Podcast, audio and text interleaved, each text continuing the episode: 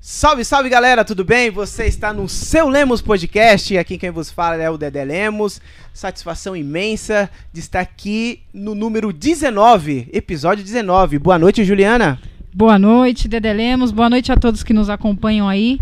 Muito feliz por essa edição 19, gente. Parece que foi ontem que a gente começou. E eu já vou pedir para você já curtir esse vídeo, também compartilhar com alguém para ouvir esse bate-papo que vai ser top.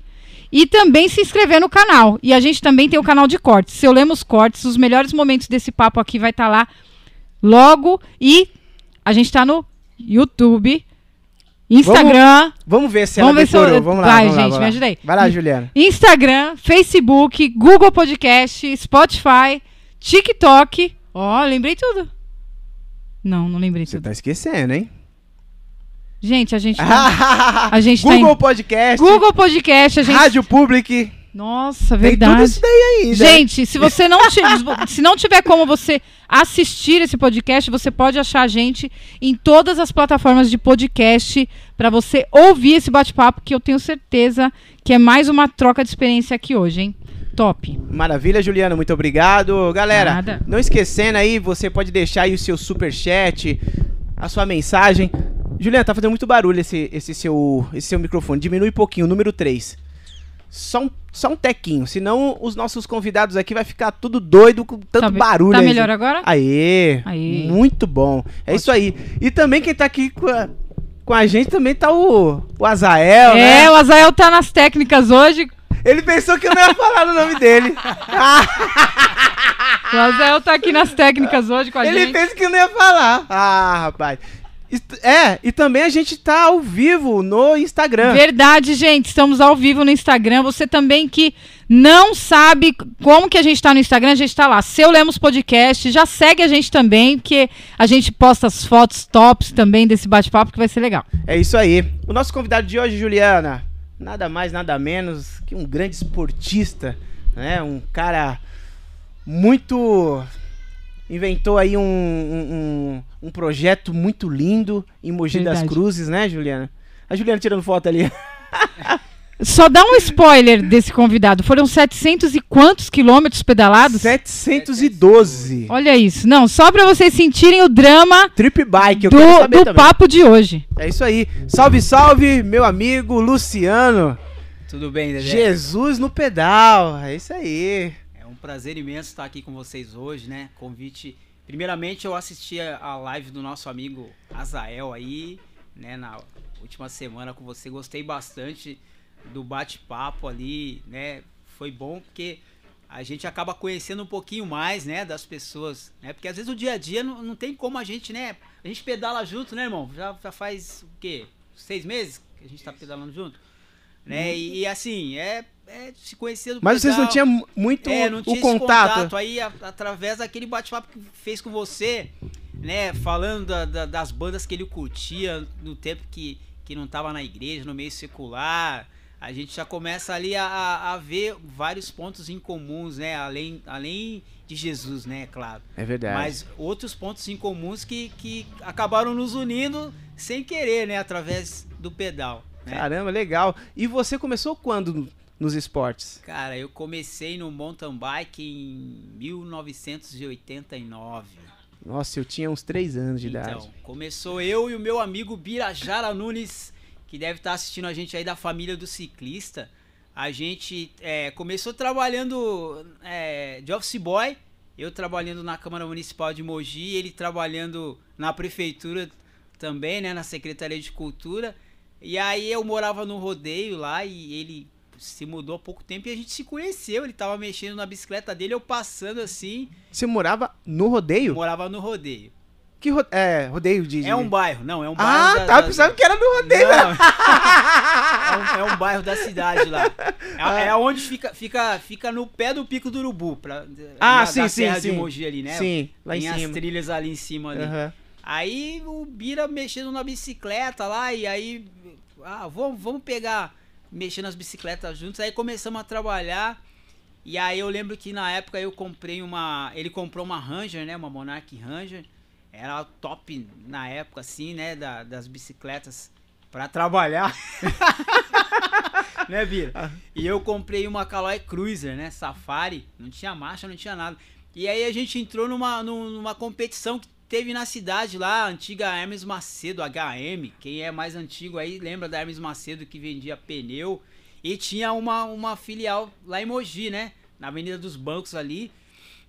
E aí a gente se inscreveu numa competição de BMX, né? Num circuito fechado. Sim.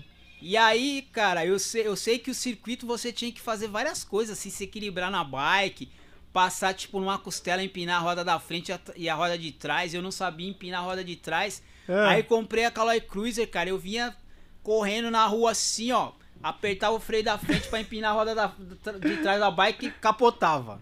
Nossa, Caía literalmente, cara. não. Eu tenho que aprender a empinar a, a, a roda de trás pra chegar na prova lá, arrebentar, né, Aham. cara?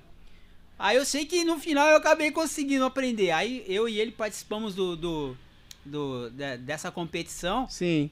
E aí, cara, eu acabei ficando entre os 10 primeiros colocados, né? Eu tinha 16 Caramba. anos na época. Pela primeira competição, né? E Pô. aí os E caras... tinha quantos participando? Ah, eu não lembro, cara. A gente era moleque, Ah. né? Eu sei que a galera me, me convidou pra, pra participar em São Paulo, mas assim, o meu pai, cara, ele era é, pernambucano, né? E meu pai era do tipo do cara, assim, que, que ele, ele gostava de esporte pra assistir, gostava de música pra curtir, assim, pra ele, homem tinha que ter calo na mão. Ah, né? entendi. O cara, aquele pernambucano raiz, raizão. entendeu? Não, homem tem que trabalhar, tem que ter calo na mão, música é só pra se divertir, esporte não dá, não dá sustento pra ninguém, não, esse negócio. Aí tinha que ter a assinatura do meu pai lá, porque eu tinha 16 anos pra ir pra São Paulo. Ele acabou não assinando pra mim. Falei, não, depender de mim você não vai. Falei, caramba. Só que nessa mesma época, cara, é, te- o, o Eduardo Ramires, campeão mundial de mountain bike nessa época, né? E aí a gente começou a comprar as revistas, né, Bici Sport. E saiu o Eduardo Ramires lá na capa da Bici Sport, campeão mundial de mountain bike, o brasileiro, o Eduardo Ramires. E eu e o Bira, a gente Caramba. ficou, cara. Mano, a gente viu aquela revista assim, falou, caramba, o cara é o cara aí. brasileiro, mano. Vamos. Aí vamos colocar marcha nas bicicletas. E não tinha, cara. Porque só tinha Caloi 10 que tinha marcha. Aham. E mountain bike era muito E, caro. e é cara. muito caro, Só é em São verdade. Paulo que tinha. Mogi não tinha nada, cara. Peça então era. Aí o que, que a gente fez? Não tinha guidão de mountain bike na época, né? Que é o guidão reto. Aham. A gente pegou o canote de banco, né? Colocou na mesinha lá. Aí tinha um amigo nosso, o Márcio Tagiri, lá, que deve estar assistindo aí também. Né? Ele, ele depois começou a competir também. Ele trabalhava na bicicletaria de um japonês lá, o Cato, na rua Senador Dantas. E ele fazia, pe- pegava a braçadeira que a gente prendia o banco e, co- e cortava o canote do banco e fazia, e soldava e fazia o bar hands, né? Que era que o que é chi- bar hands? É o chifrinho que a gente usava na bicicleta. Colocava assim, Ah, tá. É, Aquele que ficava de lado isso, assim. de fica lado. Aham. era o bar hands, que aquele lá dá mais estabilidade na, na, na subida, né? Pra você Ah, é? subir o morro, isso, você consegue Sim. ter uma pegada melhor no bar hands. E a gente não tinha aquilo, eh, ele começou a fazer e vendeu pra gente, o Marquinhos Cesário também, que deve estar assistindo aí, eu, Birajara, Marquinhos Cesário, aí a gente começou a... Coloquei uma catraca de 15 marchas, de 5 marchas na minha bicicleta, que não tinha de 6 na época. Coloquei uma coroa tripla e lá vai pedalar. Não tinha dinheiro pra comprar peça nova, comprava peça usada. Aí chegava do serviço, a bicicleta tava dando pau. Em vez de ir pra escola, já falava: Mãe, a bicicleta deu pau aqui. Faz um café. Minha mãe já vinha com o copão de café, o pãozão lá. Eu já ficava até 11 horas da noite mexendo na bicicleta. E assim foi, cara. Então a sua paixão foi através, É, através de uma de competição uma competição. que você ficou entre os 10, Entre os 10. né? É, Aí você viu uma revista e falou assim: Meu, eu também É, quero competir. Aí começamos a comprar a revista, cara. Porque a gente só sabia das coisas através de revista. Aí comprava a revista, já comia ela todinha lá, já ficava sabendo das novidades, das peças, das competições. E detalhe, assim, eu, eu sempre fui apaixonado por velocidade, né? Eu, Ah, eu é? sempre fui apaixonado por Fórmula 1. Aham. Só que a Fórmula 1 tava fora da minha É. realidade, assim, né, cara? Falou, cara, caramba, um- uma, né, um, um menino de, de classe média baixa, né, claro, E é um esporte muito Deus nada é caro. impossível. Sim. Hoje em dia, antigamente eu pensava assim, ah, isso aí não é pra mim. Só que hoje a minha cabeça mudou. Hoje eu acho assim, o, ser humano ele pode tudo. O que ele quiser, ele pode. Então se você tá assistindo essa, essa live aí, gente, ó, não fica limitado na, na sua condição financeira, na sua condição física, que você pode tudo. Primeiramente em Deus. Você tem que correr atrás dos seus sonhos, né? Porque eh, uma prova disso é o presidente dos Estados Unidos, lá, o Barack Obama. né? Verdade. Que era de família começou... humilde, ele falou, eu vou ser presidente dos Estados Unidos e foi. Exato. Então se ele foi, por que eu e você? Determinou. Né? Determinou aquilo e foi Meu, eu vou seguir, eu vou ser né? presidente do estado. Rapaz. Justamente. Então, Ousadia, assim, né, é, cara? É confiança, né, eu, meu? eu falei, pô, se eu não posso ser um piloto de Fórmula 1, cara, eu vou ser um mountain biker. Aí, só que era muito caro também, mas eu vou ser. Eu falei, eu não vou ser com a minha bicicletinha aqui de ferro, minha bicicleta pesava 25 quilos, uma cruiser de ferro. E aí começamos em 91, teve a primeira prova de mountain bike na cidade, a Copa Itapeti de mountain bike. Aí eu, eu, eu participei dessa prova. Nessa prova o Bira chegou em quarto e eu cheguei em sexto. Depois, esses dias eu vim saber que eu peguei pódio nessa prova, que o cara que, que chegou em segundo lugar na, na, na, na prova, ele foi desclassificado. Só que, olha só, como não tinha informação, eu não fiquei sabendo, cara. Entendeu? Porque. Ah, Então o, o, o pódio era até. Cinco pessoas. Até cinco. Até cinco. Aí você caiu em sexto, então. Eu fiquei fora do pódio, não ganhei nem medalha. Aí fiquei muito triste, cara. Olha só. E nessa época, assim, eu lembro que, que, eu, que eu tava meio, meio cha- chateado, assim, eu e o Bira, né? Briga de, de, de infância, assim. Sim. A gente era meio que rival, eu queria Rival. ser melhor que ele, ele, né?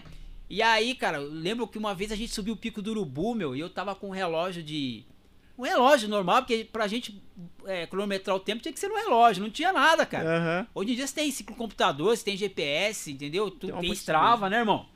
Aí, ah, naquela época era só o reloginho, aí subiu eu, o Birajara e a galera, e o Birajara subindo lá, lá na frente, olhava pra trás, e eu com a Cruiser lá e sentando o pau. Eu lembro que nesse dia eu, eu, eu consegui subir o pico do Urubu em 28 minutos, cara. Pra mim foi a glória, assim. Você tá brincando, é, cara. 28 minutos. Aí eu cheguei lá, ele tava lá.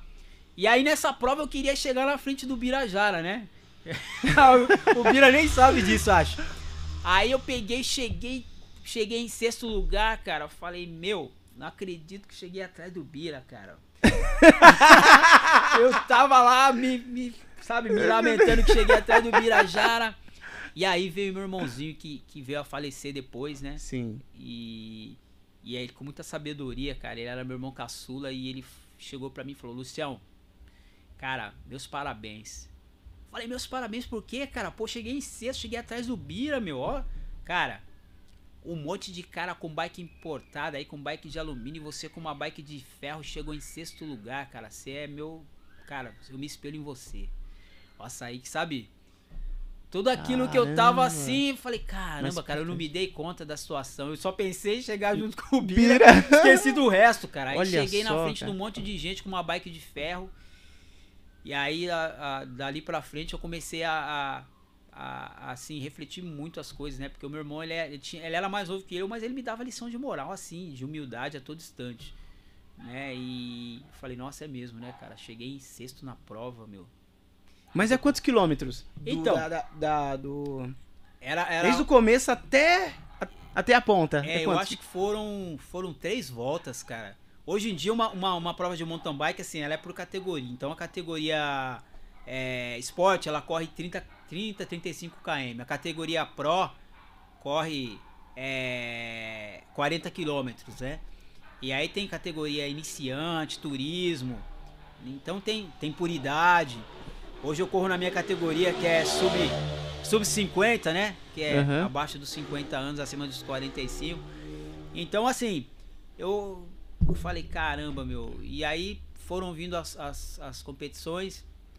Isso foi no começo de 91, quando foi em, em agosto de 91, meu irmão faleceu. Né? Ele, todo, todos os lugares que eu ia com. Que a gente tava junto, eu, Ele pedalava também? ele, ele, eu comprei uma Caloi Cross pra ele, cara, que assim, o irmão caçula, ele sempre fica com o resto, né, dos irmãos mais velhos, né, cara? Sim. E, e esse meu irmão, cara, assim, ele já ficava com, com o resto do, do meu outro irmão, que, que era abaixo de mim. Eu, é- eu sou o mais velho da, da minha família. E aí ele tinha uma bicicleta que foi minha, que foi do meu irmão e já era dele. Eu falei, não, vou comprar uma bicicleta pra você, comprei uma Caloi Cross com, pra- pra ele. E aí, tudo quanto é lugar que eu ia com a minha bicicleta de marcha, ele tava com a Caloi Cross lá e, sabe, ele falava pra mim, cara, você é meu espelho, cara. Quando eu crescer, vou ser igual a você. E aí, quando foi em agosto de 91, eu tava levando ele pra escola de bicicleta. E aí a gente foi atropelado por um caminhão e ele veio a falecer. Vocês dois foram, foram Os dois, atropelados? é, a gente tava indo, descendo a Avenida Japão, uma avenida famosa lá de Mogi. E, e eu vi o caminhão, tinha uma lombada, né? E aí eu joguei pro, pro lado de dentro do caminhão. A hora que eu joguei, o caminhão entrou na rua. E aí eu, a, a roda da bicicleta bateu na guia, foi, foi eu e ele para debaixo do caminhão. Assim, eu fui parar embaixo do tanque do caminhão, tava carregado de Sim. bloco, e ele caiu junto com a bicicleta. Já caiu, a roda do caminhão passou em cima da cabeça dele. Aí, daí já. Aí minha mãe já falou: Olha, eu não quero mais você andando de bicicleta. Eu falei: Olha, mãe, eu não vou parar de andar. Né? Porque lá em casa a única pessoa que me apoiava era ele. Meu pai não gostava. Minha mãe achava loucura. Meu irmão, que era mais novo que eu também, pedalava de vez em quando comigo, mas. Você tinha- só tinha ele como irmão? Não, tinha, eu tenho mais um. Ah, tem mais que um. é um ano então mais só em- novo que eu. era em Eram três. irmãos, mas ele Aham. era o caçula. E aí eu falei, não, ele era uma- um cara que tava, que tava sempre torcendo por mim e eu não vou parar de, de andar por causa disso, né? Claro, foi um trauma. Pra mim superar esse trauma levaram alguns anos, porque... Ô, louco. É, eu Mas tava- mesmo nessa, nessa pausa, depois desse acidente do seu irmão, você continuou a pedalar ou, ou deu um tempo, você esfriou a cabeça? Então, Aí, assim, você sabe como é que é jovem, né? Uhum. Eu tinha 18 anos na época e eu era muito orgulhoso, né, cara? Eu era muito orgulhoso, assim. Hoje as pessoas falam pra mim, falam, pô, Luciano, você é humilde pra caramba. Eu falo, cara, eu agradeço a Deus porque as pessoas vêm e falam isso pra mim, né? Porque eu acho que as, as virtudes da gente não é eu que devo falar pra você, né? É, as pessoas que têm falaram de de você. É. Uma vez que eu falo, eu tô querendo vender um, um- até aquilo que eu não sou. E aí eu era muito orgulhoso, aí, assim, eu, o cara passou em cima da minha, da minha bicicleta e fiquei três meses sem pedalar. Aí um dia eu tava lá em casa lá e resolvi pegar a bicicleta do meu primo emprestado pra subir o pico do urubu. aí tinha um amigo meu também que eu, que eu tenho uma, assim, um carinho muito grande pra ele, que é o Zé Carlos, deve estar assistindo também. Ele, deve, ele tá com mais de 60 anos hoje. Na época ele tinha aí uns, uns 35, 40 anos, né? E ele era muito centrado, assim, muito. É o tipo de cara que tava sempre junto, me deu muito apoio na, na morte do meu irmão, né? E, e ele falou: Lúcio, se eu fosse você, não subia o pico do urubu, não, que você não vai aguentar. E eles subiram de carro, né? Eu falei: Cara, imagina, cara. Pico do urubu eu conheço como uma palma da mão. Você acha, cara? Eu vou subir isso aí com o pé nas costas. Falou, bom, cara, eu acho bom você não subir. A gente vai subir de carro, beleza? Não, beleza, enquanto vocês aí em cima lá. Aí tá lá o Lucião, de, três meses sem pedalar, subindo o pico do, do Urubu, com uma bicicleta urbano. Quem lembra, quem é dessa época aí vai lembrar, é uma bicicleta pesada, cara. É tipo que nem uma, é, um peso de uma barra forte. É, por aí. Era uma mountain bike, só que era de ferro na época, né? Porque começaram a surgir várias marcas na época. E aí eu peguei a bicicleta do meu primo e fui subir lá o Pico do Urubu. Cara, aí tô subindo, né, meu? Vejo uma molecadinha subindo com um Caloi Cross de boa, assim, Caloi 10 do meu lado, e eu já tava sentindo as pernas meio pesadas. Falei, caramba, o que que tá acontecendo? E aí sentindo a respiração meio ofegante, até que chegou num ponto lá e eu desmaiei. Você tava Aí. sozinho?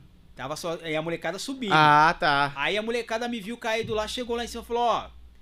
Vocês conhecem algum cara que, que tá subindo de bicicleta aí? O cara tá desmaiado. Aí os caras desceram de carro e me pegaram, cara.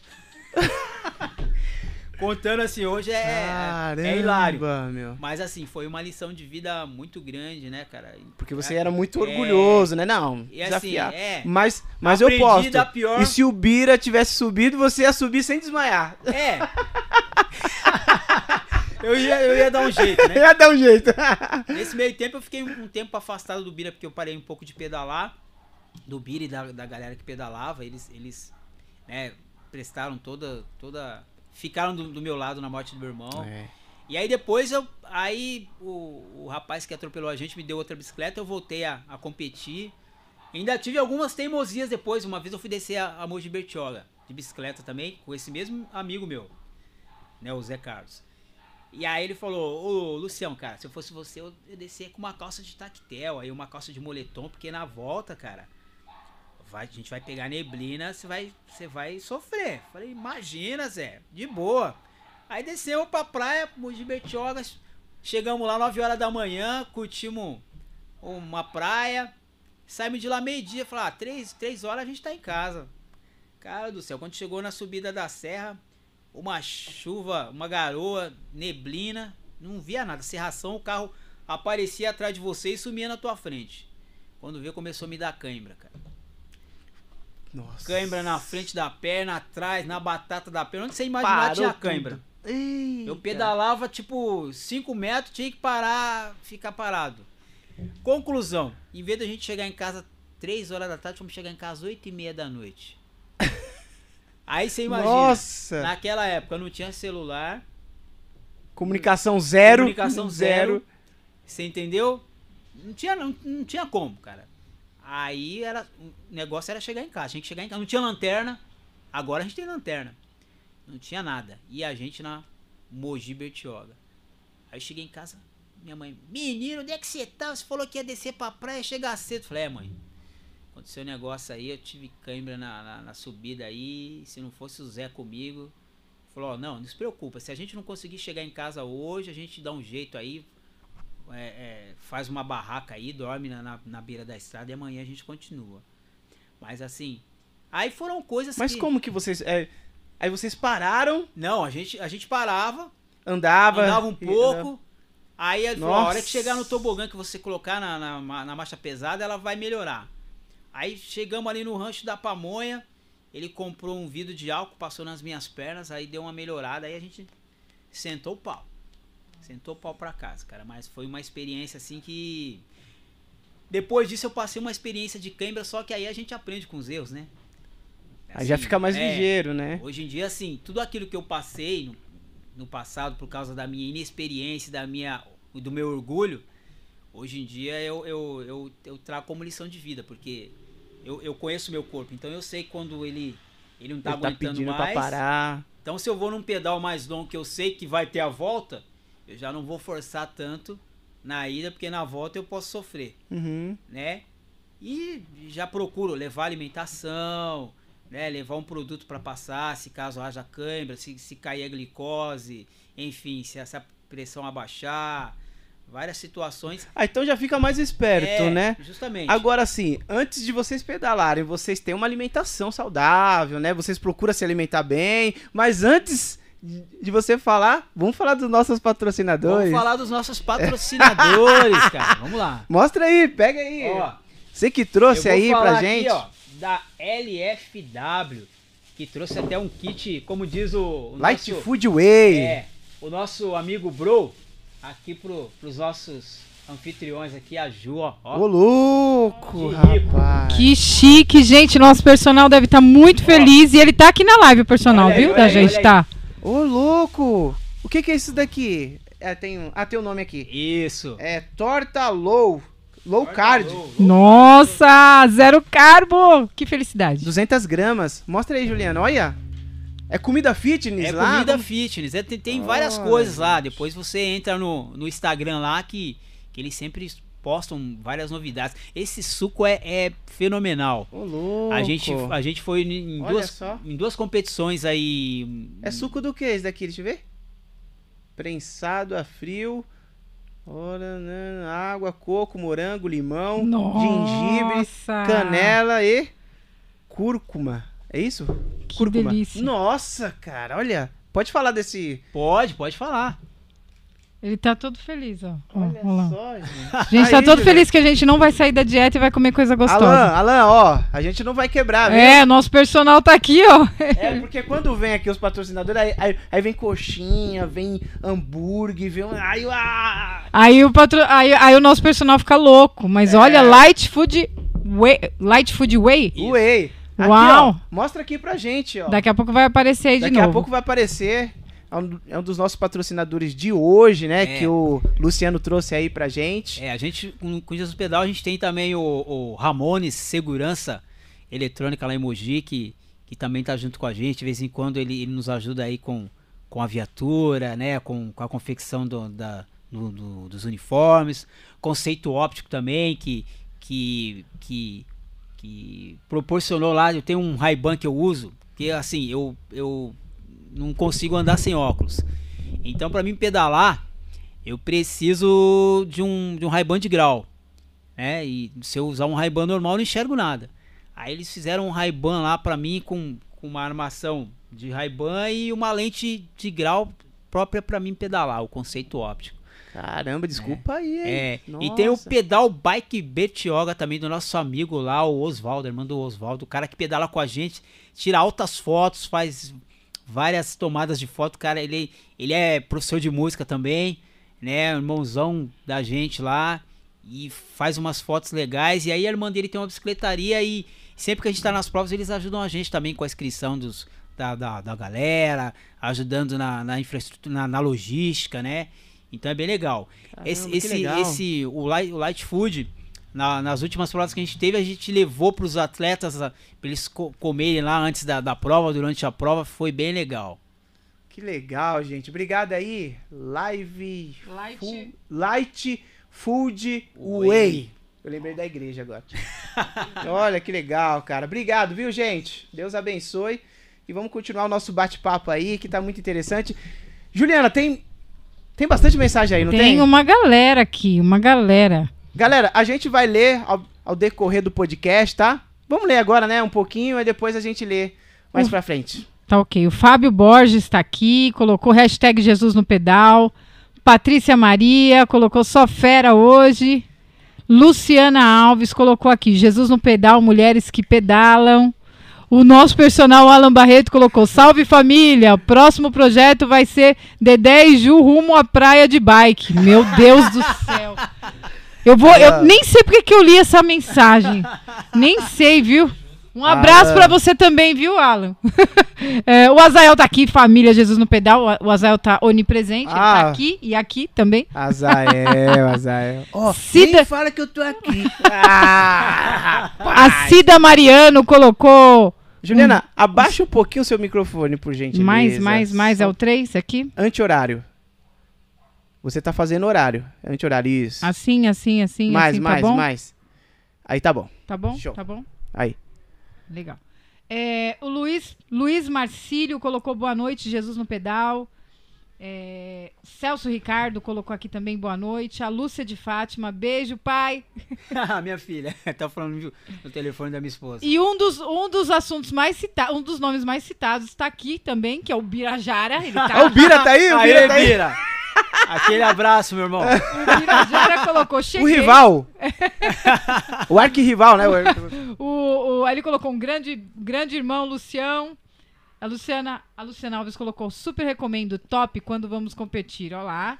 É isso aí. Daqui a pouco a gente vai ler também as mensagens do Instagram. O Birajara, É cara, assim, é, é, tem umas histórias bem. A gente morava no rodeio, aí tinha um parquinho assim de diversão pras crianças. Aí tinha tipo uma pistinha assim, né, pra andar de bicicleta, cara. Aí a gente fazia umas provas lá, cara, de, de louco. Eu, ele, o lobisomem, o cientista, esse meu amigo meu que tá na Flórida agora, né? Lobisomem, Leandro, cientista, os nomes. É. Cientista tá lá na Flórida. Então, espero que você esteja assistindo aí também. Então a, gente pegava as bikes, cara, e a gente, meu, a gente delirava. A gente chamava lá de, de velódromo. Era nosso lugar, né? No parquinho. Enquanto a molecada ficava brinca- brincando nos parquinhos, a gente pegava as bikes A e ia andando bike. no velódromo. E era assim um negócio muito louco, assim, cara. Era uma, uma coisa que, assim, é, hoje a gente não vê a molecada se divertindo assim, cara. Sabe? A gente sente muita saudade. Né? Poxa, que bacana. E, e, assim, é uma amizade que é pra vida toda. A gente se conhece desde, desde sempre, né, dos nossos 16 anos. É, é, inclusive, Jesus no Pedal surgiu por causa de um pedal é, que o Birajara organizou. Ah, é, cara? É. Ah, então já vamos entrar nessa pauta aí, Isso, né? isso. Vamos entrar nesse, nesse projeto aí É. bacana, que é Jesus no Pedal. Jesus no Pedal. O Bira, assim, quando foi. Nasceu o filhinho dele, o Davi. Ele, em vez de fazer aquele chá de bebê, né? Ele convidou a galera do pedal pra fazer um pedal. E aí o que, que a gente fez, cara? É, é, a inscrição desse pedal era uma fralda, um pacote de fraldas, que o Bira, né? Ele e a esposa, a Ju, eles escolheram uma entidade para doar as fraldas, não foi pro, pro filho dele. Foi bem legal o pedal, aí ele, ele conseguiu os patrocinadores na cidade, uns brindes, aí a inscrição era pra, pra, pra concorrer os brindes, né? E eu sei que. Aí a gente foi no, no- no pedal, na época eu, eu nem sei se, se já tinha família de ciclista, mas o Bira organizou o pedal. Aí eu fui no pedal falei, caramba, cara. É. Que, que, que legal, né, cara? Com um propósito. Ele fez um pedal com um propósito. Podia ter feito um chá de bebê lá, como todo Sim. mundo faz. Mas ele pensou no próximo, cara. Ele organizou um pedal, E uniu, né, uniu a galera do pedal, os amigos, e, e pôde beneficiar crianças que, que não tinham. Aí eu falei, cara. Ah, então ele fez não pra beneficiar a Não, filha dele, o filho não, dele, não. as fraldas foram doadas doar. uma entidade. Nossa, que bacana, Foi, nossa, foi, foi muito top. Depois, se você Show. puder, acessa a família do ciclista lá, tem o site deles, tem o Instagram também, tem o canal no, no, no- no YouTube, no, no- no Facebook, as páginas. É bem legal, um projeto bem legal. O Bira, assim, é um cara que, cara, dispensa comentários, cara, sabe? E aí eu falei, cara, eu precisava criar um grupo também, preciso pensar no nome. Aí o que acontece? É, eu tava na igreja, né, cara? Eu, eu fazia parte da renovação carismática e tinha um, um, pro- um projeto na, na, na- na renovação carismática que o pessoal fazia para evangelizar as pessoas que cha- chamava Jesus no litoral. Todo final de ano a galera, os jovens desciam pra praia, em vez de, de ir curtir, eles desciam e ia com violão, com louvor, com a Bíblia e chegavam pro, pro pessoal que tava na, na- assim na, né, tomando banho lá, curtindo a praia, com uma palavra, uma música e, e levava a palavra de Deus, né, cara? E aí o pessoal começou a chamar a gente a contribuir de alguma forma. Eu falei, mas espera aí, eu posso contribuir com o Jesus no litoral e posso eu mesmo fazer a minha parte aqui também. Né? Porque a igreja não é só você ficar ali entre quatro paredes. Ali é fácil a gente evangelizar. É, Mas sair, descentralizar, né, né? né? Tem que sair, porque senão você tá pe- pescando em aquário. Não é verdade? Aí eu falei. Aí comecei a falar, em vez de Jesus no litoral, vou fazer o Jesus no pedal. Nossa. Aí comecei, pá, peguei a caneta, comecei, peguei, sentei na frente do computador, comecei, peguei uma imagem de um cara andando de bicicleta, escrevi Jesus no pedal, coloquei uma montanha atrás lá, comecei a fazer uns logos, aí mandei o logo lá pro meu amigo Carlão da Força no pedal, ele mandou um logo pra mim, falei, cara, ainda não é isso aí que, que... Ficou legal, mas ainda não é essa pegada. Aí fui conversar com o meu amigo Márcio Tagiri, né, lá da clínica do ciclista, agora ele tá na Ciclo Ipiranga. Deve estar assistindo aí também, se não tiver, daqui a pouco ele aparece por aí. Aí ele falei, Márcio, cara, eu tô preciso fazer um logo aí do Jesus no pedal, cara. Quero fazer o uniforme. Aí ele apareceu com esse primeiro logo aqui. É, ó. Ah, Que é o bem mais É, clean, né? Bem mais... é, ainda pra. pra Legal. Ainda tinha a, a, a coroa de espinhos aqui no logo dele. Nessa camiseta aqui não Entendi. tem, não. Aham. Aí a gente fez o nosso primeiro uniforme, né? Que era vermelho, preto e branco. E aí tudo teve, assim, uma simbologia, né, cara? É, o, por que essas cores aí? Tem gente que vai falar, ah, por causa do São Paulo, por causa de, por causa de... Não, gente. É porque, assim, o preto é, é quando você vivia nas trevas, né? E aí o vermelho porque você foi banhado pelo o sangue de Cristo. E o branco é porque você já tá com as vestes novas. né? Legal. Então tudo tem uma simbologia, nada é por acaso. E aí a gente começou com Jesus no pedal e começamos a entrar nas competições. E por aí foi. e aí veio esse segundo uniforme, né? Esse aqui tem mais essa simbologia. Você pode ver aqui, ó. Né? O branco aqui, ó. O sangue, né? O preto já Legal. tá embaixo já, então. Ah, então é uma, é uma regata esse daí que você tá usando? É, esse daqui é, uma um regata. corta-vento. Esse é um corta-vento. Hum. Tá vendo? ó? É um ah, corta-vento entendi. sem manga. Aham. né? A nossa camiseta de, de, de competição é a outra. Mas é ex- exatamente isso. Aqui é o branco, né? Já com as novas vestes, aqui é o sangue. E aí. Caramba, e- bem bolado, e, hein? e os dois, assim, foi o Márcio que bolou. Falei, cara, você foi iluminado quando, quando, quando foi chamado pra fazer o logo do Jesus no pedal, porque assim, não tinha outra pessoa pra fazer. É. E aí, cara, eu, A empresa, né? de- Desculpa cortar, mas assim, quando é, você cria uma, um, um- um, projeto, cria, é, cria uma, uma empresa, começa pelo logo. Se o logo foi da hora, começa legal, mano, aí você vê a cara do projeto, né? Fala assim, não, agora vai, né? É. Agora vai pra cima, né? E pode continuar, daqui a pouco eu tenho uma perguntinha pra Tá você. ok. Aí eu, eu tentando fazer as coisas de Jesus, tentando bolar a gente, tentando fazer o que a, que a Ju faz hoje, né? Que é Sim. essa parte de. que parece simples, mas é, é bem Bem complexo. complexo.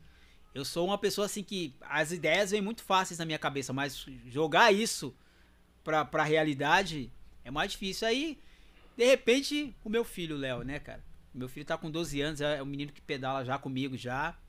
Já pedala bem, já participou de algumas competições. Né, a última que ele participou, ele chegou em quinto lugar, pegou pódio né? E a minha filha também, a Rafa, que mandou aí. Minha filha tem 9 Que anos. Os dois já pedalam comigo, assim.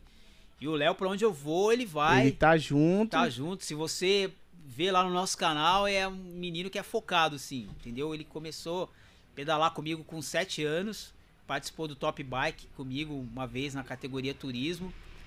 E aí ele falou pra mim assim, "Pa- ô papai, eu não vou mais pedalar com o senhor não no Top Bike. Eu falei, por que, meu filho? Ah, porque essa categoria turismo aí não pega pódio. Quero pegar Olha. pódio. O moleque já tava de olho no pódio. já- não, eu quero competir Que pra competir, pegar pódio. é. Não quero correr pra ganhar medalha. Falei, tá bom. Falei, então papai corre, né? Aí, enfim, aí ele, eu, eu comecei a ver que ele, ele tinha o dom assim de, meu, de, de editar as fotos. Papai, eu vou editar sua foto aqui, vou. Aí começou a Já editar uns fazendo marketing. É, aí eu dando aula na, na, na rede municipal de música, eu precisei fazer uns vídeos, né, de, de aula de violão. E aí ele já baixou um aplicativo no celular. Papai, ó, esse aplicativo dá pra colocar o thumbnail, chroma key. Eu falei, o que você tá falando aí, meu filho? Eu não sei nada. não, papai, dá pra pôr uma imagem de fundo aí, ó. A gente só precisa de uma tela verde. O senhor dá um jeito aí. Aí ele começou a editar os vídeos, cara. Eu falei, caramba, ó. Um dia ele tava lá. eu- cara, uma vez eu me matei pra fazer um site, tava lá site gratuito, eu tentando me matar pra fazer o site e não consigo. Aí um dia ele tava com o celular dele sentado. Ô papai, você quer que eu faça um site do Jesus no Pedal? Falei, como assim? Não, papai, eu faço pro senhor. Falei, tá bom, mas eu tentei e não consegui. Falou, não, me dá uma meia horinha, daqui a pouco o senhor conversa As comigo. molecadas, É. meu, é ligeiro Aí demais, o moleque cara. pegou o celular, molecadas. ó, começou a mexer lá. E Papai, pronto. tá pronto. O Falei, o louco. site? Ó, o link tá aqui, é só entrar. Entrei, o moleque fez um site gratuito pra mim, cara. Falei, nossa, é, é o Que cara que é o ótimo, meu meu, que parceiro, legal, assim, sabe? que É, legal. Agora me fala assim, é, é Jesus, Jesus no pedal. Tem alguma crença, digamos assim, é, é pro católico, não, não. evangélico? Jesus, assim, o nome Jesus, ele não tem placa de, de igreja. Aham. Entendeu? O que, que a palavra fala? Que Deus é amor. Então, o fato de você se aproximar das pessoas, se importar com as pessoas, você já está levando Jesus para as pessoas. Né? Se você pegar a parábola lá do, do bom samaritano, o que, que ela diz? Passaram três pessoas. Quem se importou? Com a pessoa que estava lá caído. Não era nem o ministro de música, não era nem o pastor, não era nem o padre. Era um, um simples homem que estava passando e se importou com aquela pessoa que estava caída. Porque o que acontece, o que, que a gente mais vê hoje, assim, é, na, na live do Azael ele estava falando lá do, da- das bandas, né? E, É. eu, eu era assim, eu, eu curtia a Legião Urbana que nem você, assim, irmão. Eu era um fã nato do, do, do, do Legião Urbana. Então, em uma das músicas do, do Renato Russo, ele falava assim que o mal do século era a solidão, naquela época, né? Fala assim, né? Dizem o que disserem, é, o mal do século é a solidão. Cada um de nós imerso em sua própria arrogância, esperando por um pouco de atenção. Então, assim, é, o que mais a gente vê no pedal são pessoas que vieram de uma situação de depressão, síndrome do pânico, é, ansiedade, né? E aí as pessoas chegam pra pedalar, cara, e assim, você vê uma, uma alegria no sorriso que às vezes você não precisa fazer nada, você não precisa chegar e, e falar da palavra, né? Porque a palavra de Deus é. Fala de Jesus é muito fácil. Porque ele é. Jesus. Uhum. Ele dispensa comentários, né? Se a gente for ficar falando de Jesus aqui, a gente vai ficar. Sim, Né? fraseando mas, mas bastante. Você, mas você levar esse Jesus para as pessoas com gestos, a pessoa enxergar na sua atitude um gesto de Jesus. A sua vida tem que ser uma, uma página sim, da Bíblia, né? Sim, Nada melhor do que mostrar Jesus através da Sim. sua vida. com certeza. Por ação, é, é, é, ação, né? Sim, é Do difícil. seu claro é. jeito. É. difícil, Custa. é. Custa e custa muito, ainda mais quando você resolve, né, mesmo optar por essa situação. Mas quando você vê as pessoas te agradecendo assim, por, por olha, irmão, me- muito obrigado, porque você, cara, eu fui pedalar e, e a minha cabeça tava assim, tava. E voltei, Olha que legal. né, me esvaziei. Me, ah, cara, quando você consegue subir um morro, quando vo- você pedala com alguém, olha pro morro e fala: caramba, aquele morro. pessoal fala que, que o pessoal da bicicleta é tudo mentiroso, né? Fala, ó, só mais um morro, só mais um morro. E sempre tem mais. Mas é porque a gente quer motivar, né? E aí, é, é, quando a pessoa olha pro morro e fala, não vou conseguir subir, fala, não, eu tô junto com você. E aí, quando a pessoa consegue subir e tá, você tá do lado dela, cara. Nossa. Só o olhar da pessoa, a pessoa não precisa falar nada, cara. Ela te olha assim, ela já, você já sabe que ela tá agradecido por você ter feito parte da, daquele momento da vida. É que nem uma criança quando começa a andar. Entendeu? É, você tem filho, né? Tem, tem Então, assim, filha. quando, quando começou a falar, você vibrou, quando, quando tava dando os primeiros passos, você vem pro papai, vem pro papai, colocou lá no, no né, de pé, no, na- encostado no sofá, vem, vem, vem, vem, eu tô te seguro. Aí a criança vem com aquela confiança, sabendo que o pai vai segurar. Né? Então a gente é isso na vida das pessoas. Eu lembro, eu lembro do, do, do, né, voltando a falar no Léo, a primeira vez que, que ele conseguiu andar de bicicleta, né? E, e eu sempre eu tenho uma, uma frase comigo assim, né? É, risca a palavra eu não consigo do seu vocabulário, porque isso não, não existe no meu. Então ele falava assim, papai, eu não, vou, não consigo, eu não consigo, eu não consigo. Eu virava para ele e falava, meu filho, tira a palavra não consigo do seu vocabulário, porque o ser humano ele pode tudo. Pode tudo. E a hora que ele conseguiu, cara, anda, primeira coisa que ele lembrou quando ele conseguiu andar sem rodinha na bicicleta. Olha, papai, eu consegui. Lembra que você falava pra mim, o senhor falava que eu, que eu ia conseguir, né? Aí ele só olhava pra mim assim, cara. eu- Então, assim, é, esse tipo de, de, de, de situação não tem preço, cara. Não tem dinheiro que pague, né? A gente, assim, como eu, como professor de música, às vezes eu pego pessoas de, de mais idade, assim que que às vezes tinha um sonho de tocar um instrumento lá na adolescência, mulheres que na época não podiam Sim. por causa da sociedade, né, Uhum. machista. Homens que às vezes queriam tocar e não tinham condição de ter um instrumento, aí fala: "Você acha que eu consigo aprender a tocar?" Claro. A minha, eu tive uma aluna de, de, de, de piano que ela tinha 90 anos. Nossa. Você acha que eu consigo, professor? Consegue. Ah, mas as minhas juntas já estão é, assim, né, mais é, ma- mais mais lento o movimento. Não, você consegue. Quando ela conseguiu tirar a primeira música dela no, no, no- no teclado, nossa, ela era meu sonho de infância, professor. Muito obrigado porque você proporcionou isso. Falei, eu Olha não. só. Você proporcionou.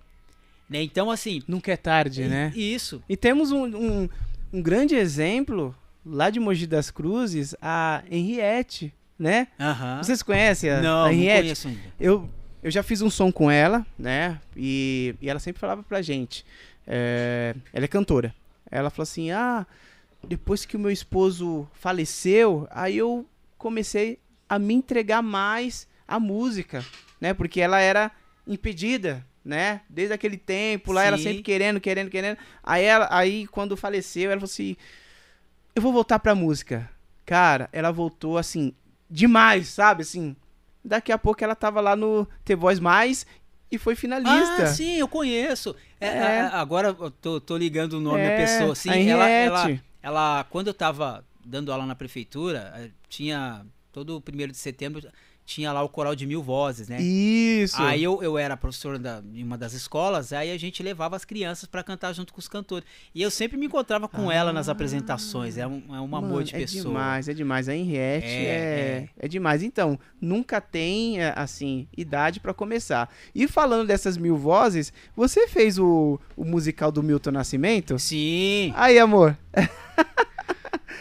Eu toquei batera nesse Tocou dia. batera. É, a gente tava nesse no Nil- Newton Nascimento, na Mil vozes. Elba mil vozes. Ramalho, é, Jorge Versilo. Aí você pegou isso aí? Eu só peguei Júnior. Milton Nascimento. Me É. chamaram e eu fiz batera. Cara, foi o melhor show, assim, que eu fiz, assim, cara, na minha carreira musical. Um- um- E aí tinha, tinha essa questão dessas mil vozes, Sim, né? sim. Mil vozes A que era pra Solange, ensaiar. é, maestrina era no Solange, teatro. Isso, era Nossa, cara, legal, eu cara. achei incrível, cara, Era, incrível. assim, então você era um dos professores? É, eu era um dos monitores das escolas. que a gente- Caramba, aí, ó. A gente pegava o- o- os alunos, tinha as oficinas de tempo integral e tem aula de musicalização infantil. E aí a aula de musicalização ou era flauta doce ou era canto coral. Né? E aí a gente preparava as crianças do aniversário de Mogi pra se apresentar. Era, é, é muito bom, cara. Caramba. Assim- Ah, então você é, vive da música também. Também, Você também. também é músico. É, assim, Caraca, que legal. Através da igreja também. Eu, eu tocava na igreja, arranhava o meu violão lá, né? É, de- mais ou menos. E aí eu comecei a tocar com uma galera que tocava muito bem, né? Assim, dentro da igreja, estudava. E eu comecei a me ver apertado, né? Falei, caramba, o negócio tá ficando feio aqui. Porque eu, eu enrolava bem, né? Às vezes o cara fazia um acorde lá com quinta, com décima primeira, décima terceira, eu, eu via o básico do, do acorde, fazia o acorde natural e o cara, ô, falava, ô Lúcio, você toca bem, cara, é, né? Tá, tá bom. eu falei, das duas, uma, eu vou ter que parar de tocar ou eu vou ter que estudar. Aí eu optei por estudar. Agradeço muito também a professora Thelma Cristina, né, dona da Escola Alegre, lá o professor Marcos Batera, que são duas excelentes pessoas que me deram muita força na época. Falaram, não, você tem que estudar mesmo, porque o, pres- o pres- presidente Lula acabou de assinar uma- um decreto que vai virar lei, que vai ser obrigatório o ensino de música nas Na escolas. escola, aham. A hora que sair a lei, você já tá pronto. Olha. Falei, professora, me indica uma escola boa aí na, em Mogi, né, pra, pra mim aprender. Falou, ó, por sorte eu tô abrindo a minha. Olha. Aí eu só. já fui, fiz dois anos e meio de violão, né, popular com ela. Aí fiz oito meses. Bacharel, seria bacharel. Não, é ah, escola não. livre. A curso escola livre, é. tá. Aí fiz, fiz um ano e dois meses de piano popular. Fiz oito meses de musicalização infantil, que é um curso voltado à musicalização infantil. E depois, quando eu in- iniciei no projeto Pequenos Músicos, que eu não sabia nada de sopro, né, eu, eu, eu fiz um ano e meio de flauta transversal também. Ô, louco. É. E aí depois iniciei na faculdade, licenciatura em educação musical, né, pra, pra ensinar melhor, né? E aí fui, hoje... Então o cara é fera aqui, É, ó. Eu tô de assim- frente com o maestro aqui. É, quase, né? Ainda, ainda falta um pouquinho ainda, legal, né, pra, pra que isso legal. acontecer. Aí eu, a- o cara que só arranhava um violão começou a estudar vários instrumentos. Aí na faculdade você aprende teoria musical, uma coisa que eu vi assim que parecia um, um monstro de sete cabeças. Quando eu comecei a estudar, eu falei, caramba, que coisa, né? Quando você estuda a base ali, você consegue entender as outras coisas. Aí eu comecei e tô até hoje. Caramba. Mas, mas a sua família também é envolvida musicalmente? Seu Então, pai tinha um. O meu pai, ele tinha esse, essa, esse lado. Ah, ele, ele era artístico esse é, negócio. Só que ele, assim, ele era muito boêmio, né? Ele gostava muito do Roberto Carlos, Golden Boy, Então colocava lá, vocês escutavam tudo. Nelson Gonçalves, né? Mas ele, ele arranhava o violãozinho pra ele lá. Ah, entendi. Ele não gostava de muita coisa, não. Era mais na hora que tava trabalhando, se trancava no quarto lá e, e tocava alguma coisa, fazia umas músicas, tentou ganhar dinheiro uma vez fazendo marchinha de carnaval, mas não deu certo, né? E aí eu peguei e comecei a desenvolver ess- esse lado artístico também, né? E, e uma, uma coisa assim, o meu pai ele, ele falava muito pouco, né? Ele era o tipo de pessoa que era na dele. Caladão. Ele demonstrava o sentimento dele com as atitudes. Ele não expressava, ah, ele falava, eu te amo. Mas pelo que ele fazia por, por, por- nós, a gente percebia o amor que ele tinha. E aí, assim, ele, e- eu, eu, ele que me ensinou as primeiras notas no violão, né? Que era tipo de um, de um bolero do, do Nelson Gonçalves. Aí eu lembro que ele gostava muito da, da música do Roberto Carlos, Debaixo dos Caracóis dos Seus Cabelos. E teve uma vez que eu tava dedilhando essa música aí no quarto, né? E, e, e do nada ele se aproximou na porta assim e ficou olhando. Aí eu entendi tudo, né? Que ele tava orgulhoso porque eu tava fazendo algo que ele gostava. Olha só. Porque a, a gente, assim, enquanto adolescente, a gente sempre é do contra, né? Com os pais. Sim, ah, E aí você, você, você fazer aquilo que o seu pai é, é, gostava, de gostava fazer, né? A bicicleta. Eu ho- hoje assim, eu mexo na bicicleta, eu faço tudo na minha bicicleta. Eu não, não levo para lugar nenhum para arrumar, eu mesmo arrumo. Então, o- a pessoa que me ensinou a fazer isso foi meu pai. Né? Quando eu aprendi a andar de bicicleta, eu lembro como se fosse hoje. A gente morava ali aqui no, no quilômetro 5 ali da no Jardim Anassi, e a gente tinha uma bicicleta e e aí a bicicleta tava andando com a bicicleta, a bicicleta começou a travar a roda da frente. Meu pai virou pra mim e falou assim, ó, é, isso aí é, tá com problema no, no cônico da bicicleta. Vai ter que trocar. Falei, ah. Falou, ó, a gente vai levar pra trocar isso aí, pra arrumar. Só que da próxima vez, a gente vai comprar as peças e vai arrumar aqui em casa. Aí você vai prestar atenção que eu vou fazer e você vai aprender, depois é você que vai fazer. E dito e feito, né? Você andando, Nossa, a legal. gente andando com a bicicleta, moleque sabe como é que é, quebra as coisas muito Sim. fácil, né? Aí a roda começou a, a travar. Aí meu pai foi lá, desceu no Pedrão, lá um, um- um- uma bicicletaria que tem há muito tempo lá em Mogi, um dos pioneiros, né? E comprou, comprou o eixo, comprou as bolinhas, comprou graxa, comprou tudo. Falou, ó, vamos, vem, vem aqui. Aí tirou a roda da bicicleta, aí soltou o eixo, aí mostrou o cônico pra mim, tava todo comido. Comida. Por quê? Porque entra areia ali nas bolinhas, Isso, aí vai. né? E vai Corroendo. comendo, aí ele vai apertando a roda e não anda mais. Aí ele tirou, limpou, tirou a graxa velha, colocou a graxa nova, colocou as bolinhas.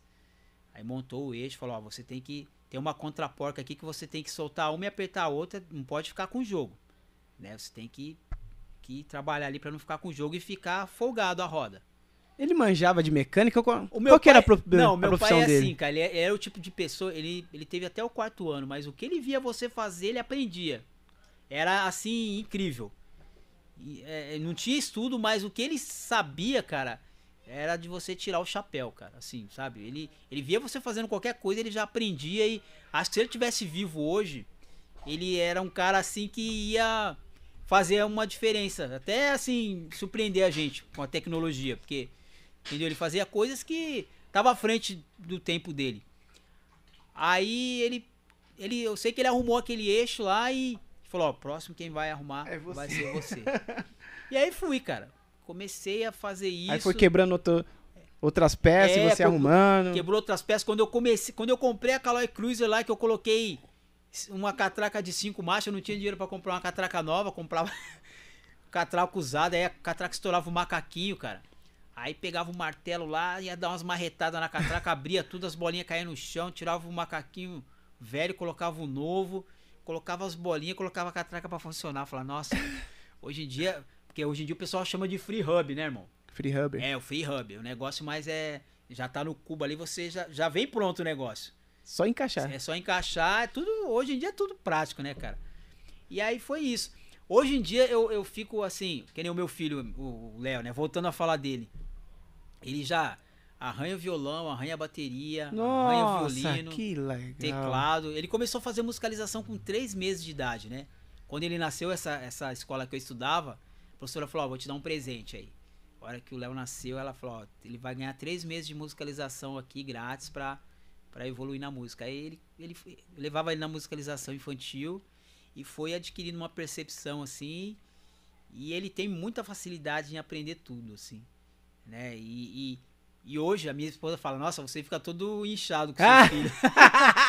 né? Porque é, não tem Que coisa me- mais, mais assim gratificante para um pai que vê o filho trilhando seus caminhos. Se você vê o Nossa. seu filho fazendo algo que você não, não, não fez, é legal, você vai dar, dar força como pai, né?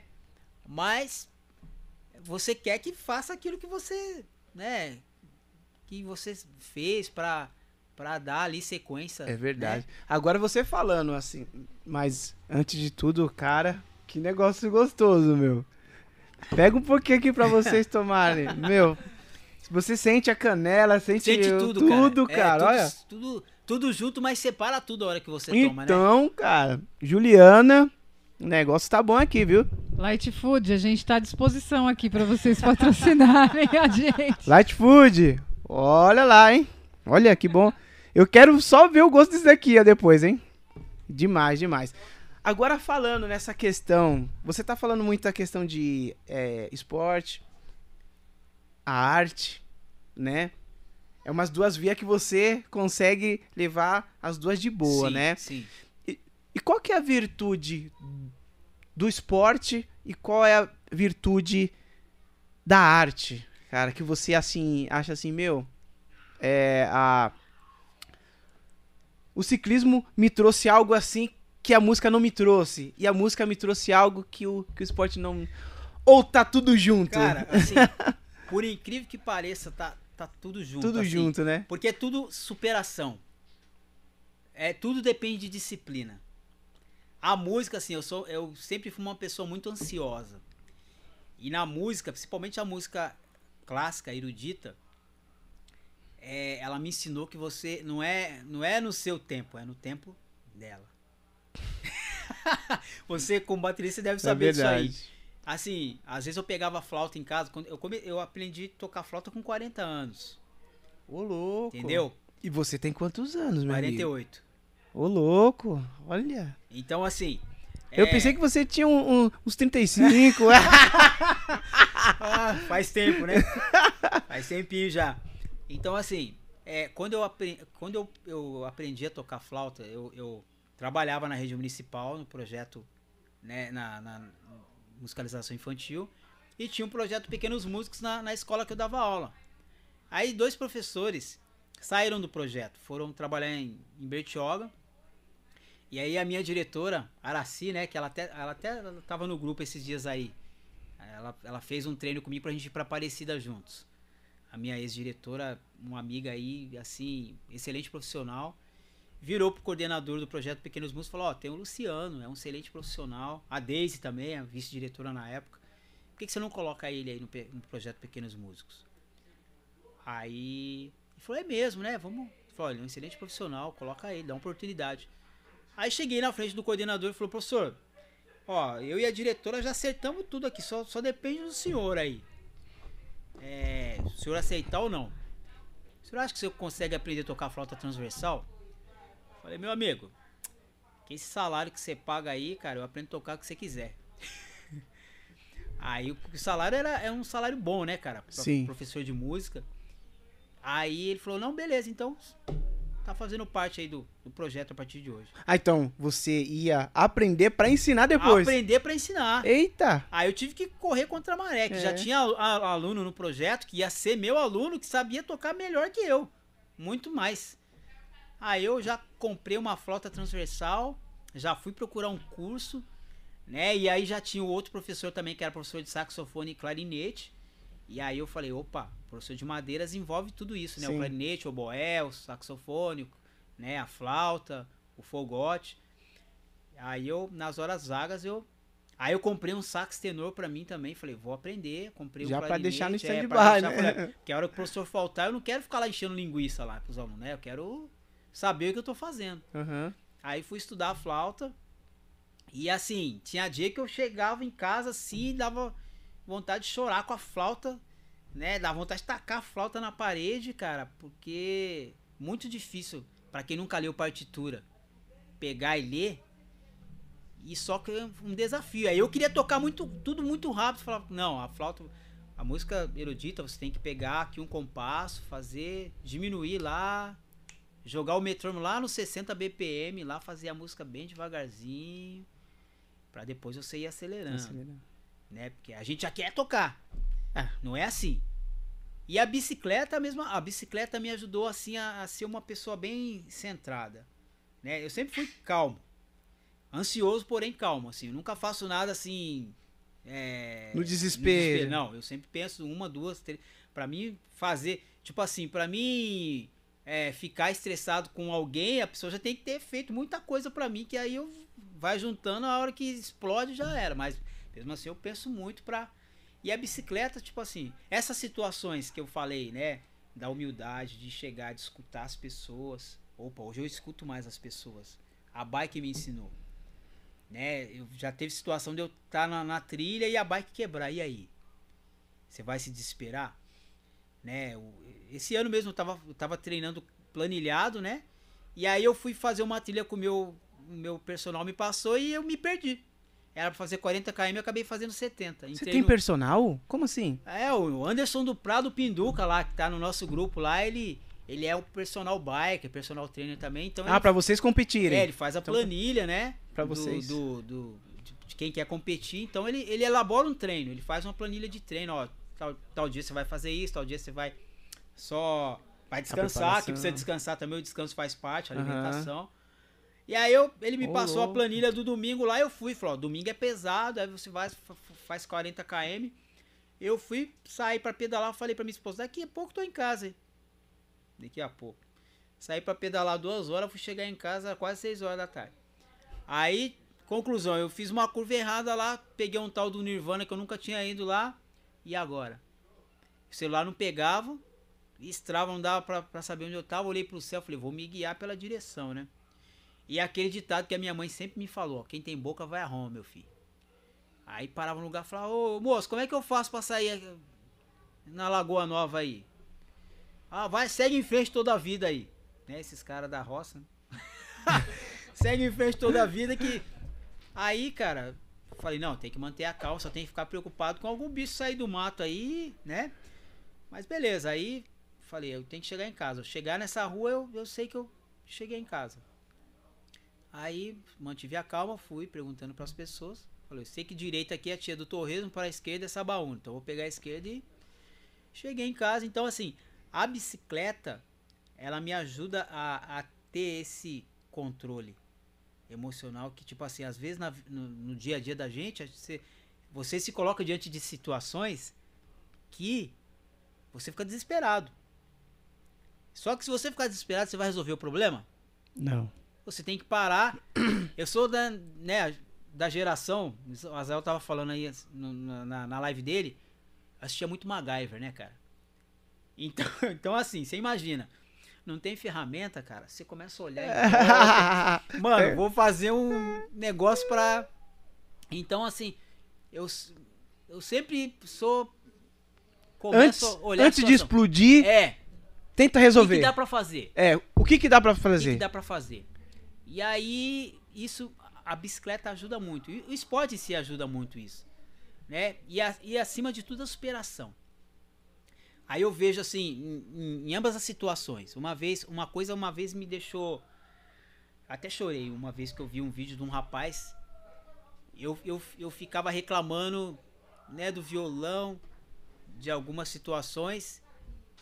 E aí eu vi um vídeo de um rapaz, cara, que não tinham os dois braços e ele tocava violão com os pés. Ah, rapaz, que superação. O dia que eu vi esse vídeo aí, cara, e o cara ele foi tocar pro Papa, para você ter ideia. E aí o que acontece? Eu falei, caramba, eu tô reclamando da vida, eu tenho os dois braços, as duas pernas, sou perfeito. E o cara nasceu sem os dois braços e o cara toca o violão daquele jeito, ah, cara. Ah, eu eu não tenho os braços? Então Sim. Vai ser com a perna então, mesmo. Vai ser com o pé. É, tô reclamando de quê? Aí, em contrapartida, você pega aí situações de. Ah, se você pegar como exemplo as Olimpíadas, não, não criticando os, os atletas das Olimpíadas, mas se você pegar as Olimpíadas normais e a Paralimpíada, olha o tanto de medalhas. Ah, né? É mesmo, então, cara. assim, você vê a superação? Superação, Você vê, o, você vê o, o, Gabriel lá, o cara recorde de medalhas, 27 ou 28 medalhas, não sei.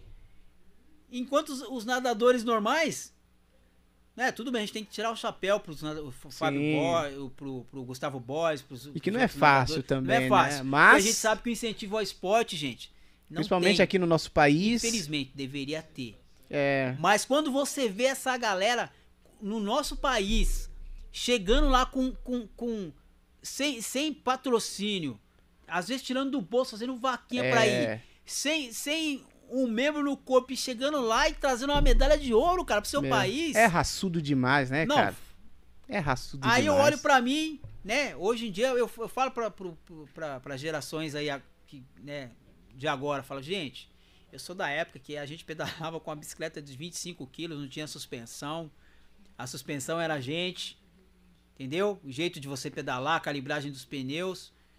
Era bicicleta de ferro. Hoje eu tenho uma bicicleta de suspensão leve, pesa 12 quilos. Freio hidráulico. Meu, meu freio era um freio side pull de ferradura. Né, no, no, no, cabo de aço. E hoje eu tenho um freio a, hidráulico, freio a óleo. Cara, pra mim eu tô no céu. Então, você vai reclamar de quê, cara? Né? É então, assim, é só agradecer a Deus por aquilo que, que, que ele proporcionou né, por eu estar tá, hoje em dia com quase 50 anos nativo, ainda pedalando, né, já tô quase ficando para trás aí, o meu filho já tá começando a pedalar daqui a pouco para buscar ele, vai ser osso. É. Mas eu espero aí chegar nos meus 90 anos aí pedalando. Pedalando, né? Né, porque Agora é sim, muito legal. em todas essa, essa, essas virtudes que o esporte trouxe e também que a, que a cultura também trouxe, e como que Jesus chegou, né? Jesus chegou na sua vida e, e essas virtudes se potencializaram ainda mais. Assim, é, é, eu sempre fui, fui católico, Sim. Né? é, desde de, de que nasci. Só que eu, assim, eu, eu ia na igreja, né? Depois que eu fiz a minha primeira comunhão, fiz a minha crisma, assumi um tempo da igreja, né? ainda mais que eu, por causa do pedal. E aí, depois que meu irmão morreu, né? Eu, eu fui aprender a tocar violão, que ele gostava muito, né? É, do Legião Urbana também, do- das bandas de rock da época, Guns N' Roses, Red Hot Chili Pepper, Nirvana, U2. E aí eu fui aprender a tocar violão. E a minha mãe e meu pai iam na, na igreja, na minha comunidade. E a minha mãe falou que eu tocava violão. Né? Comentou com a menina na, na- na- missa lá que tocava. Falou: Ah, meu filho toca violão. Ah, por que, que você não chama ele pra vir tocar com a gente aí? Minha mãe falou: Ó, o pessoal te convidou ir tocar violão lá na, na missa lá. Você não vai? Eu falei: Ah, vamos lá, né? Vamos, vamos ver o que, que dá isso aí. Aí, acabei que eu fui, né? Mas mesmo assim, ainda muito orgulhoso, cara. É, é, eu, já fiz coisas assim dentro da igreja. Cheguei na igreja, cheguei na, na, na, na missa, pessoalzinho com violãozinho. Era uma comunidade bem pequenininha. Tinha duas meninas que tocavam, né? Na, na, na missa, só que o violão é acústico, não tava plugado em nada. E tinha um senhor que tocava na paróquia. E o dia que ele ia tocar, as meninas não tocavam, né? E eu era bem assim, sabe? Que eu tava no mundão, curtia um Legião Urbana, curtia um rock, eu era bem escrachado, cara. Eu, assim, eu, eu- que vinha na minha cabeça, assim, eu, eu falava pra você com consciência, mas se eu tivesse que falar, eu não ficava, ah, não vou falar, imagina, não ficava fazendo cerimônia, não. Aí tinha um senhor que tocava lá na comunidade com a gente, e ele tinha uma guitarra, né, cara? E o dia que ele ligava a guitarra na mesa lá e. E as meninas não tocavam. Falavam, mas peraí, por que, que vocês não vão tocar? Não, ele veio com a guitarra, pra que, que a gente precisa do violão? Fala, não. Se você me chamou pra tocar, eu vim aqui pra tocar. Né? Aí tocava com meu violão, aí eu inven- eu inventei de pedir um cristal pro meu sogro. O cristal é que, aquele que coloca no violão. É, Ah, aquela pecinha É, pra captar o é, som. isso. Aí meu sogro me deu um cristal de presente, cheguei na igreja lá, psh, liguei o cristal na mesa, junto com o tiozinho lá, seu Luiz. Desculpa aí, seu Luiz, hein? Mas é, a gente tem que falar, né? Assim, foi, foi uma conduta errada que eu tomei na época, mas a gente aprende. Aí ele chegou pra mim e falou assim: o... ele tava tocando e ele tinha um caderninho de Do repertório. é, de, das músicas da igreja cifradas lá. E eu ficava olhando a mão dele, né? Aí ele pegava e fazia uns acordes diferentes, eu já sabia o acorde. Né? Pra ver se eu, se eu não tocava, não sei qual que era a situação lá. e aí eu tocava, aí ele acabou a missa e falou assim: Olha, vou falar uma coisa pra você. É, arranja um caderninho aí que você que você escreve a- as músicas e a gente cifra pra você tocar, né? Aí eu virei pro, pra ele e falei assim, com toda a petulância do mundo, falei assim: Eu não preciso de, de cifra pra tocar. Na minha opinião, quem toca com cifra não sabe tocar. Pensa bem. Aí o tiozinho olhou pra minha cara assim, rapaz, engoliu seco assim. Aí ele ficou um tempo lá ajudando, depois sumiu da igreja. Eu falei, Ô, misericórdia. louco! É, aí foi tocar na, na, na paróquia, né? Não apareceu mais na comunidade. Aí beleza, fui, fui tocando na igreja. E aí em 2002 eu conheci a Renovação Carismática Católica, né? E aí me fez mudar de vida, que é, assim, as pessoas sempre falavam pra mim, né? Cara, você canta muito bem, toca muito bem, aí o ego vai inflando, né, cara? Sim. Pra gente que é de cor, né, meu? As pessoas exaltarem você, isso é muito perigoso, viu, gente? Quando a pessoa te exalta, você já corta a bola, porque assim, né? a gente é. Fala-se que não tem aí a, a discriminação, mas tem, né? E quando as pessoas te exaltam, você acha que é o cara. Uhum. E eu me achava o cara. Curtia um Legião Urbana. Eu, eu costumava falar para as pessoas que o Legião Urbana tinha uma música para cada momento da minha vida. Aí me chamaram para fazer um, um tal de Maranatá na igreja. Ô irmão, você não quer ir lá fazer um Maranatá, não, cara? Tô com uma ficha aqui. Falei, ah, eu vou, né, cara? Aí fiquei pensando, falei, ah, dizem que o Maranatá é pra drogado, pra isso, pra viciado alcoólatra. Mas eu vou lá, vou lá. Dá a ficha aí. Preenchi a ficha, ganhei mesmo. Aí cheguei lá no retiro. Era um culto. é- Ah, era um re- retiro. Era um retiro, da, da- da tá. igreja. Você chega na sexta-feira E, E sai sai só no domingo. domingo à noite. transformado. Entendi. Aí eu cheguei, cara, no, na, na- naquele retiro assim, na sexta-feira. Aí tinha um, um irmão lá, Roberto Carlos, do Ministério Ariel. Se estiver assistindo aí, irmão. Aí, cara, eu sei que o cara tava com violão lá na frente, na sala de palestra, cara. Eu entrei na sala e eu comecei a escutar teclado, bateria, várias vozes. Eu falei, que caramba, o que tá acontecendo ali? O cara com violão só, eu tô es- escutando um monte de instrumento, tô ficando doido. Aí, cara, eu tava na época, tava com. com pedra nos rins. Tava com uma. Né, eu me separei da minha primeira esposa, né? Tive um desentendimento com ela e a gente separou e eu fiquei com muita mágoa dela. E aí, cara, é, eu, eu lembro que eu tava lá de, na madrugada de sábado para domingo, da- não, melhor, de sexta para sábado. E acordei já com aquela dorzinha da cólica renal. Quem tem sabe. É uma dorzinha que começa bem fraquinha e vai aumentando. E só passava com injeção de glicose com buscopan na veia. Aí nessa, eu tava lá e veio um irmãozinho e falou: "Ô, irmão, tá tudo bem? Eu falei: Cara, não tá não. Já fui logo. Falei: Ó, tô com cólica aqui acho que não vou conseguir ficar no retiro, cara. Ele falou: Rapaz, é. Ô irmão, eu vou pegar um Buscopan composto pra você lá na, lá na cozinha. Falei, pode até trazer, mas não vai resolver nada não, cara. Já fui direto. Falei, só glicose com Buscopan na veia. Falou, não, tá bom então.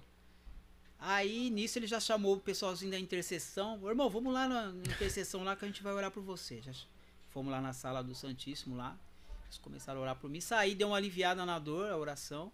Fui pra cozinha tomar um café. Aí tomei o café, já embrulhou o estômago, fui no banheiro, vomitei tudo, voltei pra sala. Aí ele pegou e falou assim: E aí, irmão? Falei, ainda não tô legal não. Aí me deu o remédio, tomei o remédio, aí nisso veio outro irmão, né? Do da intercessão, falou: "Irmão, você tá melhor?" Eu falei: "Não tô não, cara". Aí ele falou: "Ó, posso falar uma coisa pra você?" Eu falei: "Pode".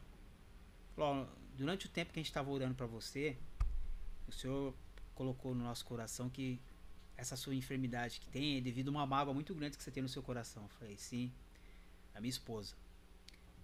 Falou, ó, o Senhor também te falou que se você perdoar, Ele vai te dar a cura da enfermidade como graça. Eu falei, amém. Aí, cara, tomei o remédio e deitei e fui dormir. Aí, não sei se deu. Aí comecei a pensar, falei, caramba, disse que no sábado é o dia que acontece as maravilhas aqui no Retiro. Se eu for sair daqui, eu vou pro SUS. Não vou voltar mais pra cá. Que vou ficar umas 3, 4 horas lá no SUS tomando remédio. A hora que eu sair, eu vou pra casa. e aí adormeci. Não sei se dormi uma hora, duas horas, não sei. A hora que eu acordei, cara, não tava mais sentindo dor. Aí a hora que eu acordei, esse irmão que trouxe o remédio falou: Irmão, como é que você tá? Eu falei: Cara, tô melhor. Ele falou: Irmão, você tem terço? Eu falei: Não tem não. Ele falou: vou te dar meu terço, né? O terço que a gente usa pra rezar o Sim. Aí ele falou, ó, vamos, então vamos passar lá de, de palestra que o senhor acabou de entrar lá, né? que Tem o, o sacrário, né? Com o Santíssimo Sacramento. Vamos lá. Aí entrei na fila, fui em direção ao senhor, assim. Me ajoelhei ali, cara. E nisso tava tocando uma música que cantou toda a minha vida. Essa Qual? música. Ela se chama Tudo é do Pai. Ela fala assim, né? Eu pensei que podia viver. Você tá com violão aí? Ah! Vou pegar aqui. Aí, ó. Já é a deixa, né? Essa eu quero ver. Olha, que legal, cara.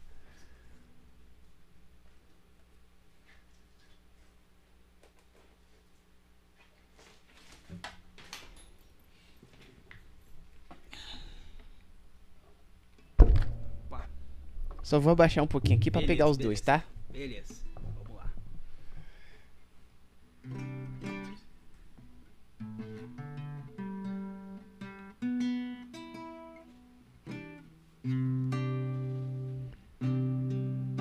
Eu pensei que podia viver por mim mesmo. Eu pensei que as coisas do mundo não iriam me derrubar. O orgulho tomou conta do meu ser.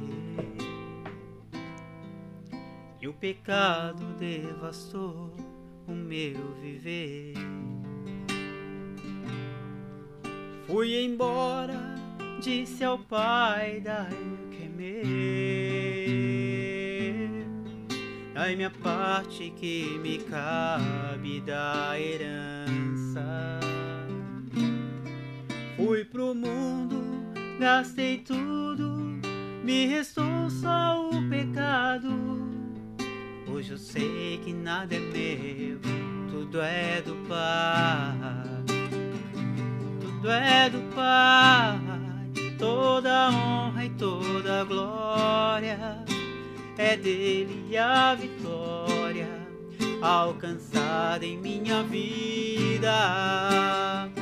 Tudo é do Pai, se sou fraco e pecador, bem mais forte é o meu Senhor, que me cura por amor.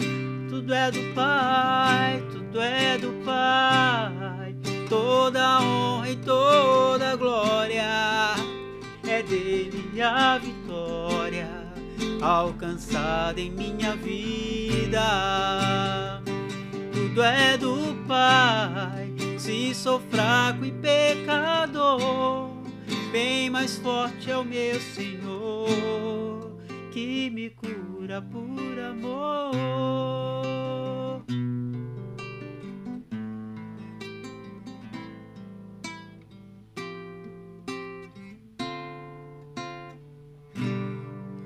Linda, linda, E aí linda essa demais. música cantou toda a minha vida, né, cara?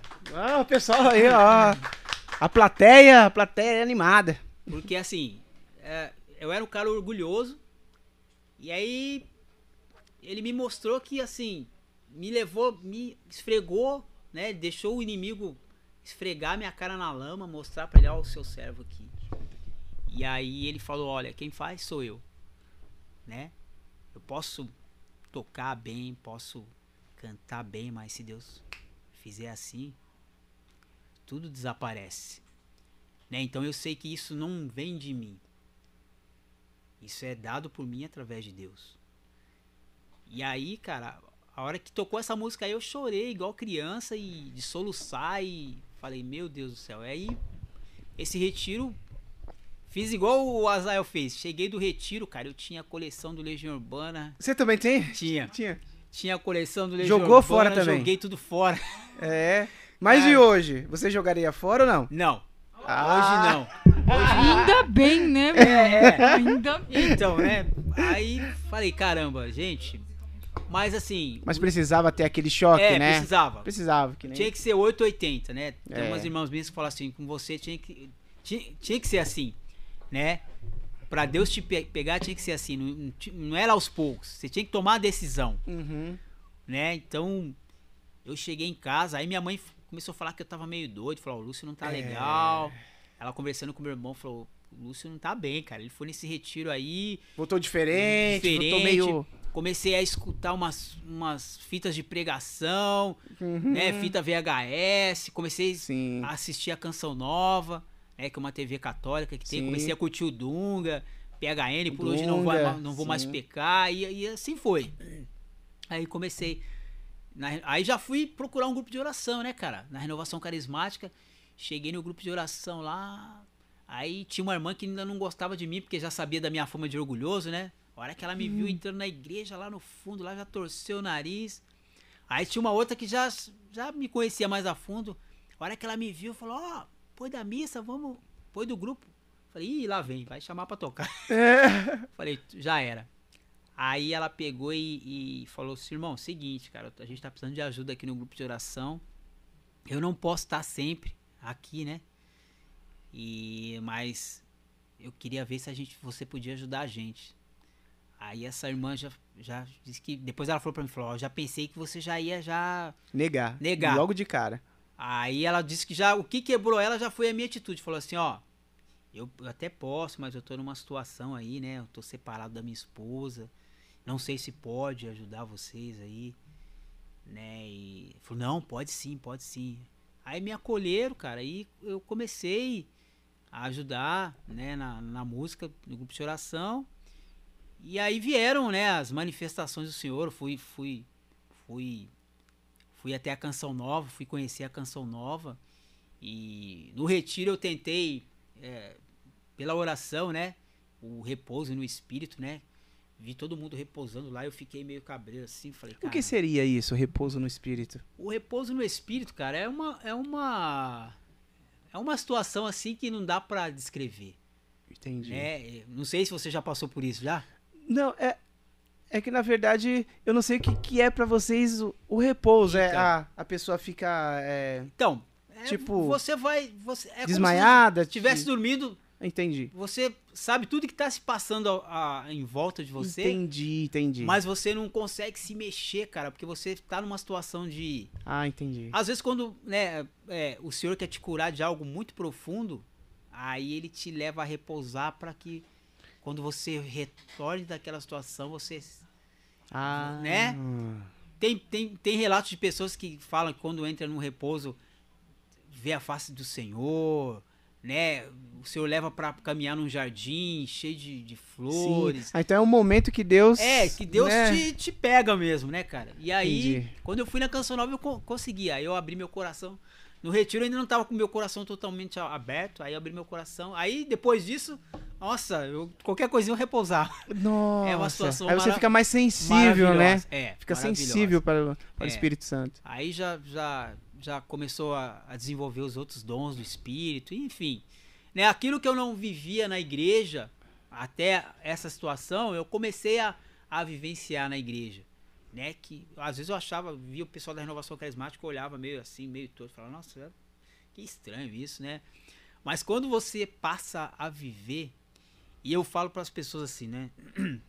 Eu não te falei, a gente falar de Jesus é muito fácil. Agora sentir a presença, Aí. E sentir o amor de Deus, quando você sente o amor de Deus, ele é tão grande que até dói seu coração, né, cara? Mas não é uma dor de tristeza, é uma dor de felicidade. Aí você quer se doar mais e mais e ir mais além, descobrir mais sobre esse Jesus. É por isso que, que nem você falou, ah, o Jesus no pedal, ele é de Jesus. Né? Porque assim, Jesus ele chegava nas pessoas e olhava com um olhar diferente.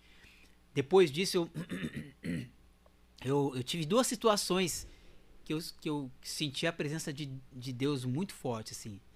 Eu, eu fiz o papel de Jesus na encenação da, da Santa Ceia, né? Porque na nossa igreja, assim, tem, tem a Sexta-feira Santa aí, preparação para Páscoa. Aí na minha paróquia tinha, tem encenação do banquete, né? Da Santa Ceia, e depois o momento que Jesus vai diante de lá de, de Herodes até a crucifixão. E aí você, aí eu, eu por, durante três anos na minha paróquia eu fiz a encenação, deixei o cabelo crescer. Depois se você procurar lá no meu Instagram, no meu Face, vai ver lá, né, cara? E, e, eu, e eu fiz isso e eu me entreguei de uma forma que eu me preparei em oração, em jejum. E eu vi duas situações assim. Nas duas situações eu via a mão de Deus assim é, é, poderosamente nas pessoas. A hora que eu saí, assim, que estava sendo levado para a crucifixão, e tinha uma, uma, uma moça que estava fazendo a peça comigo, e ela estava fazendo o papel de Maria Madalena. E você fazendo. Jesus. Ah, Jesus. Jesus. Jesus. E a hora que eu saí, assim, com os, com os soldados me levando para a crucifixão, desculpa, aí ela tava no caminho ajoelhada, e ela tava com com síndrome do pânico, depressão profunda. A avó dela tava com os remédios dela na bolsa, tarja preta. E aí eu passei assim, coloquei a mão na fronte dela e ungi a fronte. E fui. E aí fiz toda a via sacra, né, as 14 estações que Jesus fez. E no caminho as pessoas pediam para carregar a cruz, eu apanhando dos, dos, dos, soldados. E aí as pessoas, as, as mães, né? Teve uma senhora que falou, chegou para mim e falou: Jesus, meu filho tá envolvido com droga. Me ajuda. Nossa. E aí, cara, nessa hora você você se sente tomado pelo Espírito. Fala, ó, hoje o Senhor está visitando sua casa. Depois eu não tive mais notícia dessa mãe, né? Algumas situações. E aí, quando eu voltei, que me puseram em cima da cruz no caminhão, assim, essa primeira vez, é, a hora que eu estava sendo crucificado, que eu dei o último suspiro, né? Que eu falo, é, Pai, em tuas mãos entrego o meu espírito e, uhum. e morro na cruz o, os vidros de remédio dessa menina estouram dentro, dentro da bolsa da avó dela. E aí ela foi curada da depressão e da síndrome do pânico. Nossa, que testemunho. E cara. aí, assim, ainda pra, pra fechar, eu até tenho essa foto no meu. No meu tá, tá no meu status no, no, no Facebook lá, na, na minha página de fotos. Uma irmã tirou uma foto minha na cruz e tinha uma vela na minha frente, estava saindo fumaça. E a, e, a, e a fumaça da vela, ela fez a silhueta do cordeiro sendo imolado. Tem, tem um cordeiro direitinho, assim, deitado. A, a vela fez. Aí ela mandou a foto, olha aqui, irmão. Olha que, que demais isso aqui. Eu falei, meu Deus. Aí no ano seguinte eu fiz também, aí a minha comadre, né, que, que, era, que era essa moça que me chamou para tocar no, no grupo de oração, ela tava com, também com depressão, com síndrome do pânico, com tudo. E era uma pregadora da palavra, uma mulher, sabe, poderosa na oração ali, até me espelhava muito. E eu vi ela, eu a vi, né, na, naquela situação, um monte de gente indo orar na, na casa dela, os irmãos evangélicos, padre, eh, os irmãos da renovação carismática, e ela não saía da situação. E aí eu fui de novo fazer encenação. E ela pediu para a mãe dela para levar ela para ver a encenação. E aí no momento que eu tava levando a cruz, ela pediu para levar a cruz. Ela andou acho que uns, uns 100 metros com a cruz. A hora que ela me entregou a cruz, ela já não tinha mais depressão nem síndrome do pânico. E aí eh, foi muito impactante. Duas situações Duas situações. Vida, que assim eu via a ação do Senhor poderosamente. Em um dia só. Não, ah, foi... uma foi num ano e a outra foi no outro. Ah, tá. Foi dois anos que eu fiz a encenação, né? Então, assim, é, é, hoje, assim, viver sem Jesus não dá, né? É, então, é, assim, não dá para explicar aquilo que Deus tem para a vida de cada um de nós. Ele só quer que a gente faça a vontade dele. Fazer a vontade dele é você amar o seu irmão como é a própria palavra diz. Existem muitos mandamentos, mas tudo se resume em um: amai a Deus sobre todas as coisas e ao próximo como a ti mesmo. Então, se você amar as pessoas, você vai fazer alguma coisa, você não vai ficar numa situação de inércia, você vai ser movido a fazer algo. Então, quando eu fui naquele pedal lá da família do ciclista que vi aquela ação do Bira, pô, já gente, deu um. Né, já deu um estado. Falei, caramba, eu posso fazer algo mais do que só estar tá lá na igreja. Que não, não, não deixa de ser algo que eu esteja fazendo, mas eu posso fazer mais. Eu posso sair da minha zona de conforto. Como as pessoas falam, posso sair da caixinha. Né? Mas tem uma liderança nesse. Você que criou. Então. O Jesus você, Pedal? É. Sim, eu que criei. E você é uma liderança. Eu sou o líder do né? Jesus Pedal. É o que, que a igreja é, tem participação nisso? É, a sua igreja apoia esse movimento? Tem oração? Apoia. Tem assim que, que, que, te cobre, né? Faz é, você é, sim, é, seguir sim. ainda esse projeto? Como ele, que é sempre a relação da assim, o meu, meu, meu parco, Padre Daniel, um abraço pro senhor aí. A gente foi para Aparecida o, o ano passado, né? E aí a gente eu falei, padre, a gente vai para Aparecida e a gente precisa do seu envio, né?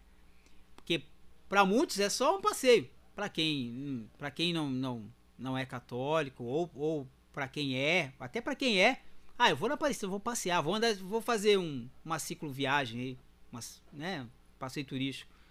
Mas pra gente tem um significado maior, né? E aí eu falei, a gente precisa do envio, né? Porque a gente vai viajar dois dias, para que tudo corra de acordo com a vontade do Senhor. Aí a gente foi, ele celebrou uma missa de envio, né? Inclusive a, a, a foto da, da, da capa do, do, da nossa página do Facebook é a gente com o nosso pároco lá na igreja. E ele nos envia a hora pela gente, né? E inclusive o padre até comprou uma bicicleta, falou que ia pedalar comigo. Falou que não vai pedalar, não foi pedalar ainda porque eu tô pedalando muito pouco, né, padre? Padre Daniel. falou, Lúcio, a hora que você estiver pedalando um pouquinho mais, eu te chamo para pedalar. né? É muito muito legal. E e, e nos acompanha, né? E, e é, é, muito legal, cara. É. é. E como que é assim? Eu que nunca pedalei, não, eu já pedalei, mas assim, eu me, colocando como, é, me colocando como iniciante. Uhum. Como faz para me participar então, de Jesus? Chegar como primeiro assim, ah, eu, eu quero participar com vocês. A gente tem... Mas eu nunca pedalei assim como profissional. A é, gente tem a agenda de pedal. Então todo sábado a gente faz o nosso pedal nível iniciante, que é para quem nunca pedalou. Primeira vez que está na bicicleta, comprou a bicicleta, quer aprender a pedalar. E a gente faz um pedalzinho lá de 20 km lá, pedala na ciclovia da, da, da Avenida das Orquídeas. Aí vai numa estrada lá que chama Estrada da Volta Fria, né? Tem três morrinhos, já para você ir se habituando com os morros. E a gente vai dando as dicas, das, dicas de pedal, de mudança de marcha, de postura em cima da bicicleta. Que é muito importante, Quando né? você vai descer o morro, quando você vai subir o morro, né? Pedalar é, no asfalto é uma postura. Pedalar onde tem buraco, pedra, é outra. E ah, aí, é? Aham. Muda muito? Muda, muda muito. Como assim? Como, como que muda antes de você continuar? Então, como? onde tem bastante pedra, você pode, sua roda pode derrapar, patinar na, na, na, pedra e você cair. Sim, mas a postura, muda a postura, você falou? A postura, por exemplo, se você passar num buraco, você tem que passar no buraco fora do banco. Ah, tá. Por causa do impacto. Sim. Se a sua bike não for uma bike full, né, que tem suspensão traseira, Sim você tem que sair do banco porque senão você pode sofrer uma lesão na coluna. E muitas pessoas ah, vai entendi. do jeito que vai. Vai passando, vai descer o morro, desce sentado no banco. Aí eu já oriento para jogar o corpo para trás, né? E sair fora do flexionar banco. os joelhos, né, para manter o centro de gravidade no centro da bike, né? Abrir os braços assim, não pedalar com o braço reto, porque se você passar num buraco ele pode lesionar o seu braço aqui, né? Tem gente que pedala com o braço reto, dependendo do buraco que você passar, ele vai lesionar. Então você vai manter o braço nessa posição. Porque tem. É, é vai servir como um amortecedor aqui, ó. Entendi. Né? Natural. Uhum. E jogar o corpo para trás e manter a firmeza no guidão. Não deixar a bicicleta correr muito, senão ela já começa já bambear a roda dianteira e você cai. Né? Isso a gente fala por experiência própria, Entendi. a gente já passou pela situação.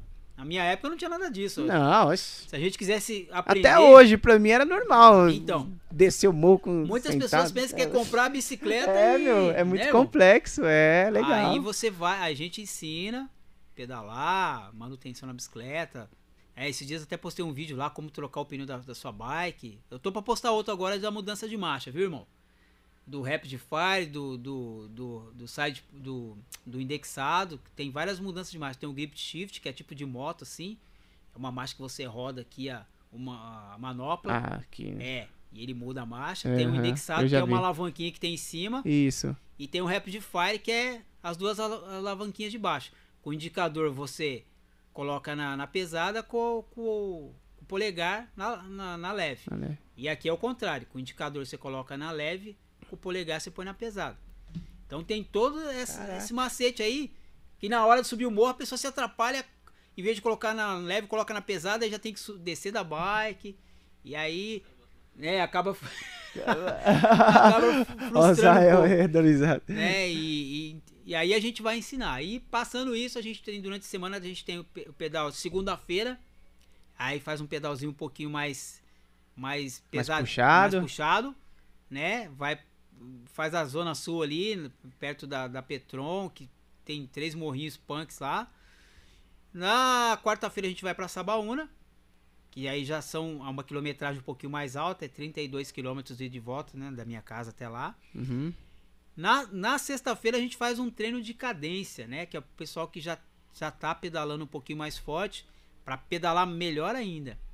A cadência o que, que é? Você manter uma, uma constância de pedal entendeu? Ah, que nem aqueles que andam. Isso, de speed, Né? né? De Calói 10, Cara, né? isso. Então você já mantém uma cadência, você já no, no próprio pedal você já descansa pedalando, porque você dá uma forçada, aí diminui. Dá uma forçada, aí diminui. Nessa diminuída você já vai descansando, aí Ih, força de pegando- novo. É. Aí quando você chegar numa competição, você já tá ali preparado pra, Caraca. entendeu?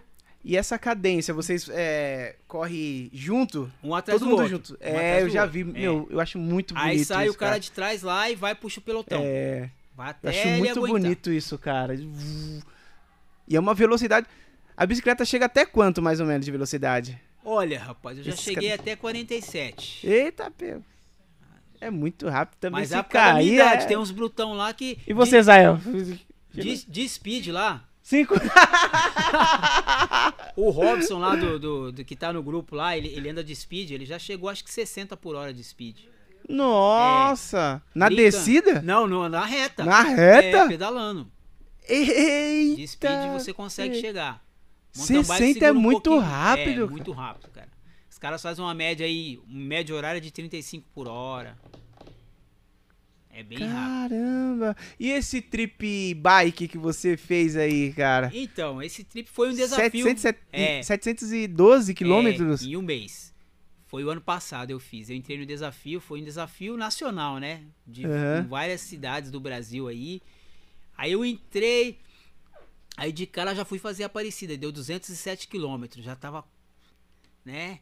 Na, na verdade era pra fazer 600 km, né? Aí a gente foi um pouquinho mais. Aí eu voltei da Aparecida, fiquei uns três dias sem pedalar depois. Depois deu uma chuva. é, era pra mim ter feito uns 1000, 1200, mas acabou fechando 702. Enfim, eu fiquei em segundo na minha categoria, né? Primeira foi uma menina, acho que lá de Tocantins, ela fez 926 quilômetros no mês. Eita! Ela sai pra pedalar todo dia. E aí o segundo lugar foi um outro rapaz lá, colega dela, fez acho que 700, ele foi um pouquinho mais que eu, fez 700 e ele fez acho que 50 quilômetros a mais que eu, se eu, se eu não tô lembrado. Se, se não, se não me fala a memória. E eu fiz 712, aí fiquei segundo na, na categoria masculino. Foi bem legal, porque assim, a gente tava parado por causa da pandemia, né? Não tava pedalando. E aí surgiu o desafio virtual, cara. Eu falei, vou entrar no desafio. Mas é, como que contabilizava assim? Através do Strava.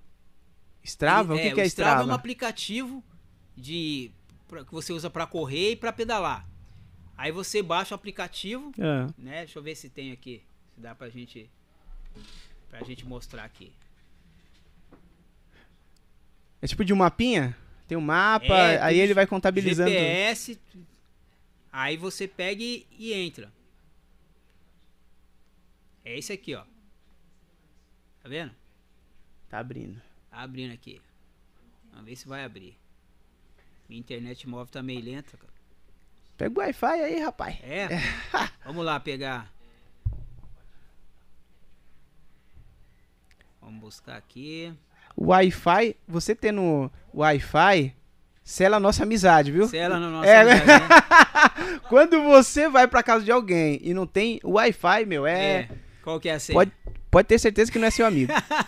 Do 1 a 8. Do 1, 1 a 2, 8? 3, 4, 5, 6, Aí 7, sim. 8. Simples e objetivo. É. Vamos lá. Lá em casa, o, o- o- a senha é, é lasanha, de, lasanha de frango doce. Lasanha de frango A Juliana que colocou isso. Ah, ninguém pensa, né? É, é verdade. aqui, ó. Abriu? Ó, o Leandro tá assistindo lá. Já mandou um oi aqui no. Pera aí, deixa eu sair daqui que. Já já a gente vai ler as perguntas aí, pessoal. As mensagens que vocês mandam. Porque o bate-papo tá muito 10. Ó, esse aqui é o aplicativo. Aí eu vou entrar aqui Ah. na, na- na minha página, ó. Aí ele dá os pedais, tá vendo, ó? O último Ah, pedal que eu fiz, aí dá A altimetria, distância. distância, velocidade média. E você ainda pega um. Tipo assim, se você faz um pedal. Pedalei hoje, fiz 10 km em. em 20 minutos. Aí vou pedalar amanhã, faço 10 km em. em 15. Ele vai dando os RPs, que é o recorde pessoal. Tem o com, Quem, quem é o primeiro daquele segmento fica com com lá, tipo uma coroinha de com. Aí os outros Nossa, que bater. legal, cara. Aí, através desse, desse aplicativo, eles criam o, o desafio virtual e, e, e eles criam um grupo no próprio Strava. Tem um grupo do Jesus no Pedal aqui. Aí qualquer um pode participar. Qualquer pessoa, você se inscreve lá e participa.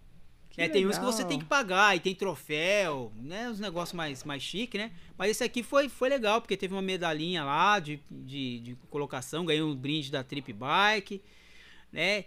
E aí, aí o que acontece? A gente tava lá na, na, na pandemia, aí a, a minha filha um dia chegou assim e falou, papai, o senhor podia criar um, uma competição aí, né? Pra gente ganhar um troféu. Falei, pra você ganhar um troféu? Legal. Falei, é, papai, porque a gente não corre nada. Falei, nossa, vocês me deram uma boa ideia, vou criar um desafio virtual aí no, no grupo. Aí onde eu criei, né, esse ano aí, em maio, eu criei o desafio Jesus no pedal 300 km, né, irmão? Eita, Aí o Azael 300. entrou aí, ficou no top 10 aí, meu. Ficou Ah, é? 10 melhores aí Olha, na categoria. meu, Caraca. É, é, assim, foi muito legal, cara, porque assim, a galera tava meio parada no pedal, aí a gente colocou todo mundo pra competir, Pra a competir, mulherada. né? Esse lance de competição É. faz você Aham. se mexer. Sair do lugar. Isso. Sair e do- passar do seu limite também, passar né? do limite. Aí, Todos rapaz, e os testemunhos, então? Que o pessoal me mandou aí no, no, no- no- privado, cara. Assim, cara, quase chorei, assim, a hora que vieram os testemunhos, porque, é, a- sabe, de repente a pessoa não, não faz aquilo e ela, e ela nem imagina que ela tem a capacidade de fazer. E aí, de repente, ela vê que ela superou um, um- um obstáculo que até então era impossível na vida dela, cara.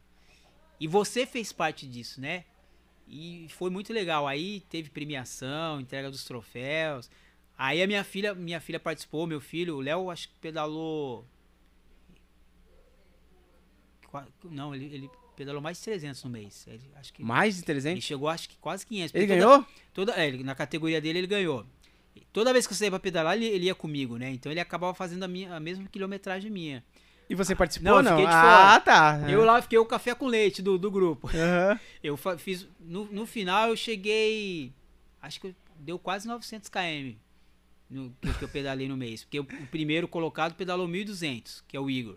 Nossa, No gente, é muita coisa, cara. Os caras não sabem brincar, É. não. O Robson, é lá, o Robson tava escondido num dia só, ele pedalou 200 km e falei, nossa, já fechou a. É. E, e essa galera tá muitos anos pedalando, né? Juntos, ou não? Sim. Ou assim, é, Não. um ano, dois Não, anos. teve a Luciana, entrou, começou esse ano pedalar, já, já se superou aí é, nos pedais, ela tá assistindo aí, né, irmã? Então, assim, é, ela, meu, evoluiu pra caramba de- desde quando ela começou a pedalar até agora. Agora ela só faz longão, é a bruta do, do grupo lá. Não quer mais saber de fazer pedal com os iniciantes não, né, irmã? Sábado, ontem a gente fez um pedalzinho, ela já postou logo de manhã, ela tinha ido pra, acho que pra Luiz Carlos, né? Foi, foi pra, um, pra um pedal lá, pedalou só cinquentinha só. A gente fez um pedal com, com, com as meninas ontem lá, de 20 quilômetros, com as iniciantes. Aí eu levei pra um pedal lá que a gente chama de Vale das Pedras, tem uns morros. Aí as, as meninas foram pedalar e co- conseguiram concluir o pedal e também acharam muito bom, né? Porque pensaram que não ia conseguir e depois, no final do pedal, já deu testemunho para quem tava parado. É bem, bem legal. Que legal. É muitos testemunhos, né? É, E qual que foi o momento mais difícil da sua vida, cara? Que você falou assim, meu, eu acho que eu vou parar de pedalar ou nunca passou, além do, do falecimento do seu, do seu irmão? não, não, não. Pra ser sincero, isso nunca passou pela minha cabeça. Eu parei de pedalar quando, quando eu, eu me casei pela primeira vez, né? Fiquei 20 anos parado. 20 anos? 20 anos. Aí voltei. Mas por que parou? Ah, a gente casa aí. A mulher não- A mulher não, não, não, não gostava de Não pedalar, apoiava. não apoiava, aí. Não, não queria também, né? é, entrar em atrito. Falei, ah, vou parar. E aí, quando foi em 2013, O Bira, né? Como sempre, o Bira, o Bira nunca parou. Aí o Bira, Lucião, cara, comprei uma bike aqui, mano. Você precisa voltar a pedalar, cara. Você precisa de ver como é que tá as coisas. Tá... Cara, mês que vem eu volto. Não, Lucião, você tem que voltar. Mês que vem eu volto. Aí eu dando aula, cara. Eu tive um princípio de infarto na escola. É, um menininho de seis anos assim me afrontou, né? Tava dando aula.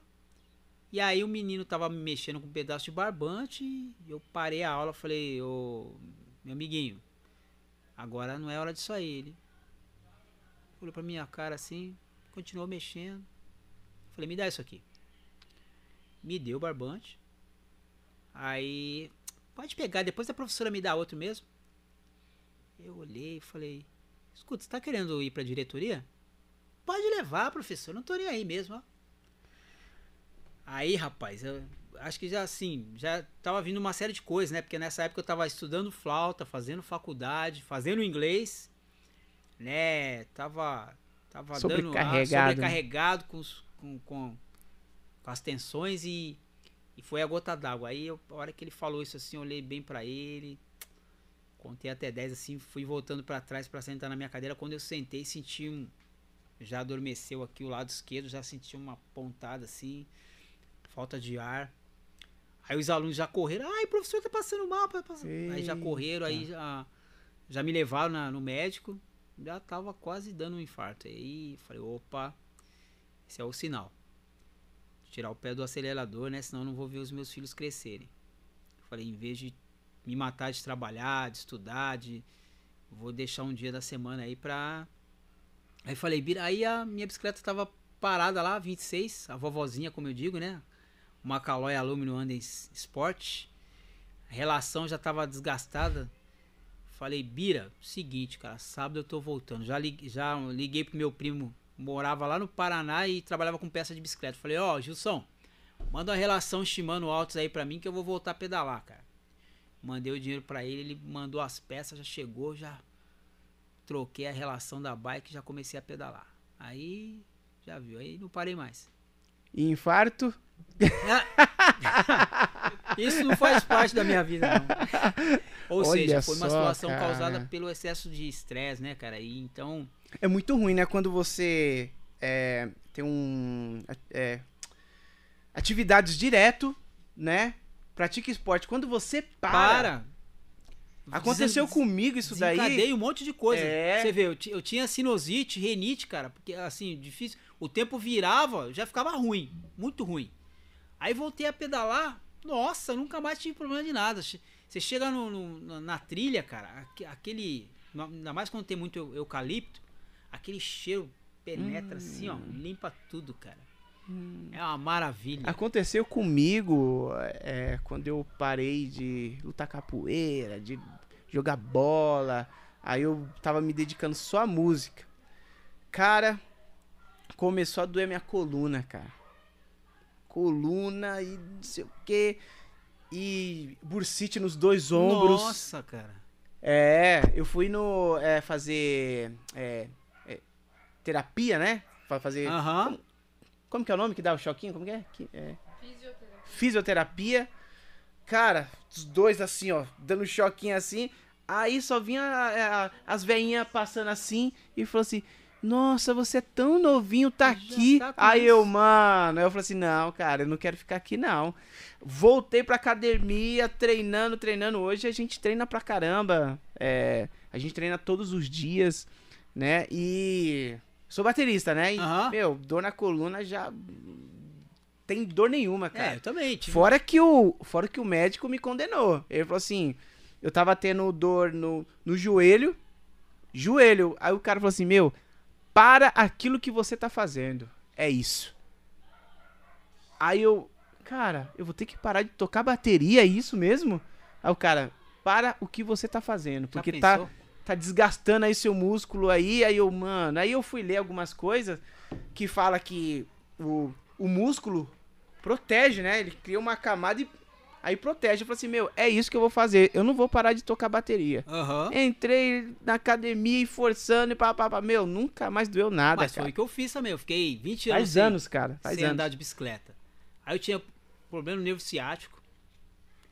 Aí meu, meu joelho esquerdo, eu acho que desgastou também a musculatura, porque é só andando de carro apertando embreagem. Isso é. Cara, aí o primeiro pedal que me chamaram pra fazer, o Carlão lá da Força do Pedal falou: vamos até Salesópolis ali.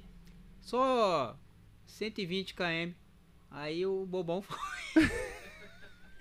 Cara, 20 anos sem pedalar, eu fui inventar de ir pra Salesópolis, cara. Eu falei, meu Deus do céu, o que, que eu tô fazendo aqui? Sabe quando você tá no meio do, do pedal e fala, meu, eu devia estar em casa, cara. O que eu tô fazendo aqui? Aí o joelho começou a abrir o bico, cara. Hum. Falei, meu Deus do céu. Aí eu andando a 19 por hora, indo pra Salesópolis, aí lá vem o Carlão. Falou, Luciano, tá tudo bem aí, cara? Falei, é, meu joelho tá, tá meio dolorido aqui. Falou, cara, se não der, você dá um jeito, a gente avisa alguém, porque senão a gente vai chegar lá em Mogi à noite, cara. Se não fizer uns 20, uns 29 por hora aqui, a gente não vai sair do lugar. Falei, não, eu vou, vou aguentar chegar. Aí chegamos em Salesópolis, tinha um cara lá que tava. Sabe esses caras prevenidos? Dorflex, Sim. Doril, Anador, Cibalena, Tudo. Advil. Aí o cara me deu uma. Ó, toma Advil que. Que passa o negócio. Aí tomei um Advil lá, cara. Foi a mesma coisa de arrancar com a mão a dor. Aí voltamos pelo arrepiado, aí os caras. Caramba, Luciano, o que, que você tomou lá em Salesópolis, cara? Tá andando na frente de todo mundo. Falei, meu amigo, você não sabe o que é pedalar com dor. Falou, não, a gente É. sabe. Pedalar com dor é muito ruim. Tudo, é, fazer tudo com dor é ruim, né, cara? Aí eu cheguei em casa. Mas fiquei meio traumatizado. Falei, meu Deus do céu, nunca mais cair na besteira de fazer esses longão aí que negócio é feio. Depois, aí eu vim superar isso quando eu fiz os 360 km. 365 dias pedalando, né? E aí eu tava pedalando todo dia aí já tava.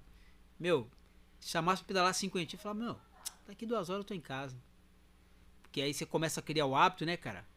Aí já era. É, o, o ano passado eu comprei uma Speed, aí eu tava, tava treinando com a Speed. Aí eu consegui fazer 45 km em 1 hora e 35 minutos, cara. Eu falei, nossa, o negócio é bom mesmo, esse negócio de Speed, cara. O que, que é isso? É, A Speed é, um, é, um- é, uma, é, é- é a Caloi 10. Sim. É a antiga Caloi 10. Só que é, é uma bike para asfalto. Então a. a- É pesada, leve? Não, é mais leve. É, mas, ah, mas é. É carbono, é, né? é, tem umas de carbono, a minha era de alumínio. É.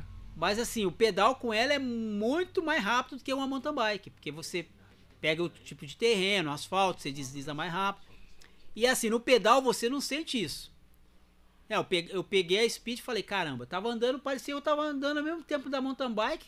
Quando eu cheguei em casa, eu fui ver a minha média lá, 24, 25 por hora, enquanto a mountain bike, 21. Aí fui conversar com o. Robson, né? O cara que tá no grupo aí que tem a bicicletaria. Falou, é porque é, com a speed não parece, mas você mantém uma constância de pedal, né? Você não, não tem oscilação. Aí eu fiz 45 km em 1 hora e 35. Falei, nossa, o negócio tá bom, cara. Daqui a pouco eu vou começar a fazer uns 100 por dia, pegar a bicicleta, vou ali e já volto. Quando penso que não. Mas é bem legal, cara. É aquilo que você falou. Aí não tive mais dor de nada. Não tem dor de nada, cara. Claro, coluna, nada, nada. Esquece. Sabe? Não tomo remédio pra nada. Graças a Deus.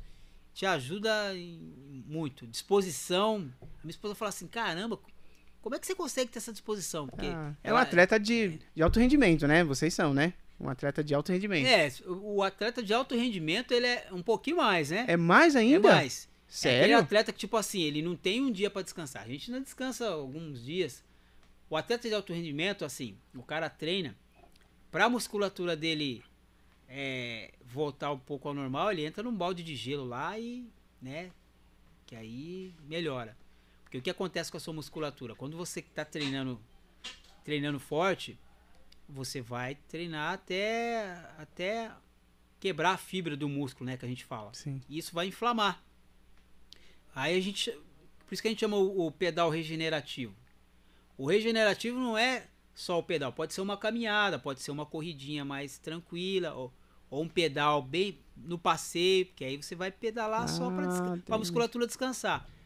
Aí ele, ele quebrou a fibra do músculo, né? Aí ele vai expandir. Aí quando no próximo pedal que você faz, você já está mais resistente àquele pedal, aquele esforço que você fez. Entendeu?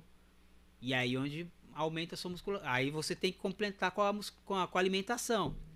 Porque assim, que nem o meu personal fala, é a mesma coisa um, um carro. Tipo assim, ele anda sem gasolina? Não. Não, não anda. Ele, você vai fazer força e você vai estar só perdendo rendimento. Você bem alimentado, quando você faz esse tipo de. de, de é, você vai treinar e, e, e leva a musculatura ao extremo, aí você bem alimentado vai nutrir a musculatura e vai fortalecer.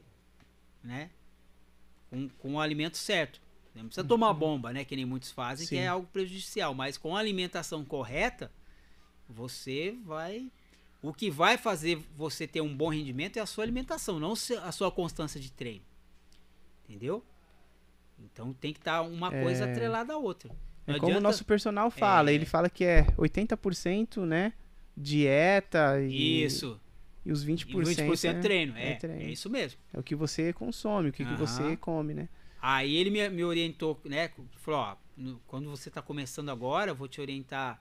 Tem que ter proteína, então você vai tomar creatina, né? Albumina, que é a, a clara do ovo, né? E maltodestrina no- nos, nos treinos. Então você vai tomar um litro e meio de, de, de malto uma hora antes do treino. E durante o treino, cada 20 minutos você tem que tomar aí uns 300, 400 ml. Pra te manter legal. Entendeu? Aí eu Caramba. fui fazendo isso, cara, e hoje assim, aí o, seu cérebro é impressionante assim, porque tomando o, o- o complemento, você não sente, né? Você É. você vai. Pô, tô me sentindo bem, eu, eu vou, vou, vou embora. E a quando você não tá tomando, você, o seu cérebro ele já te, cara, ele te prepara para aquilo que vai vir. Você já sabe qual que é a sua condição. Ele prepara o seu corpo. A gente é, é, é, assim, É demais, né? É, o corpo é. humano, a mente, É. né, cara? Nossa, Deus fez é. tudo muito perfeito, né, cara? Não dá pra imaginar assim algo, alguém fazer algo semelhante ao ser humano assim com tanta perfeição, né? É verdade. Até tentam, mas acho que É, não, é. não, não.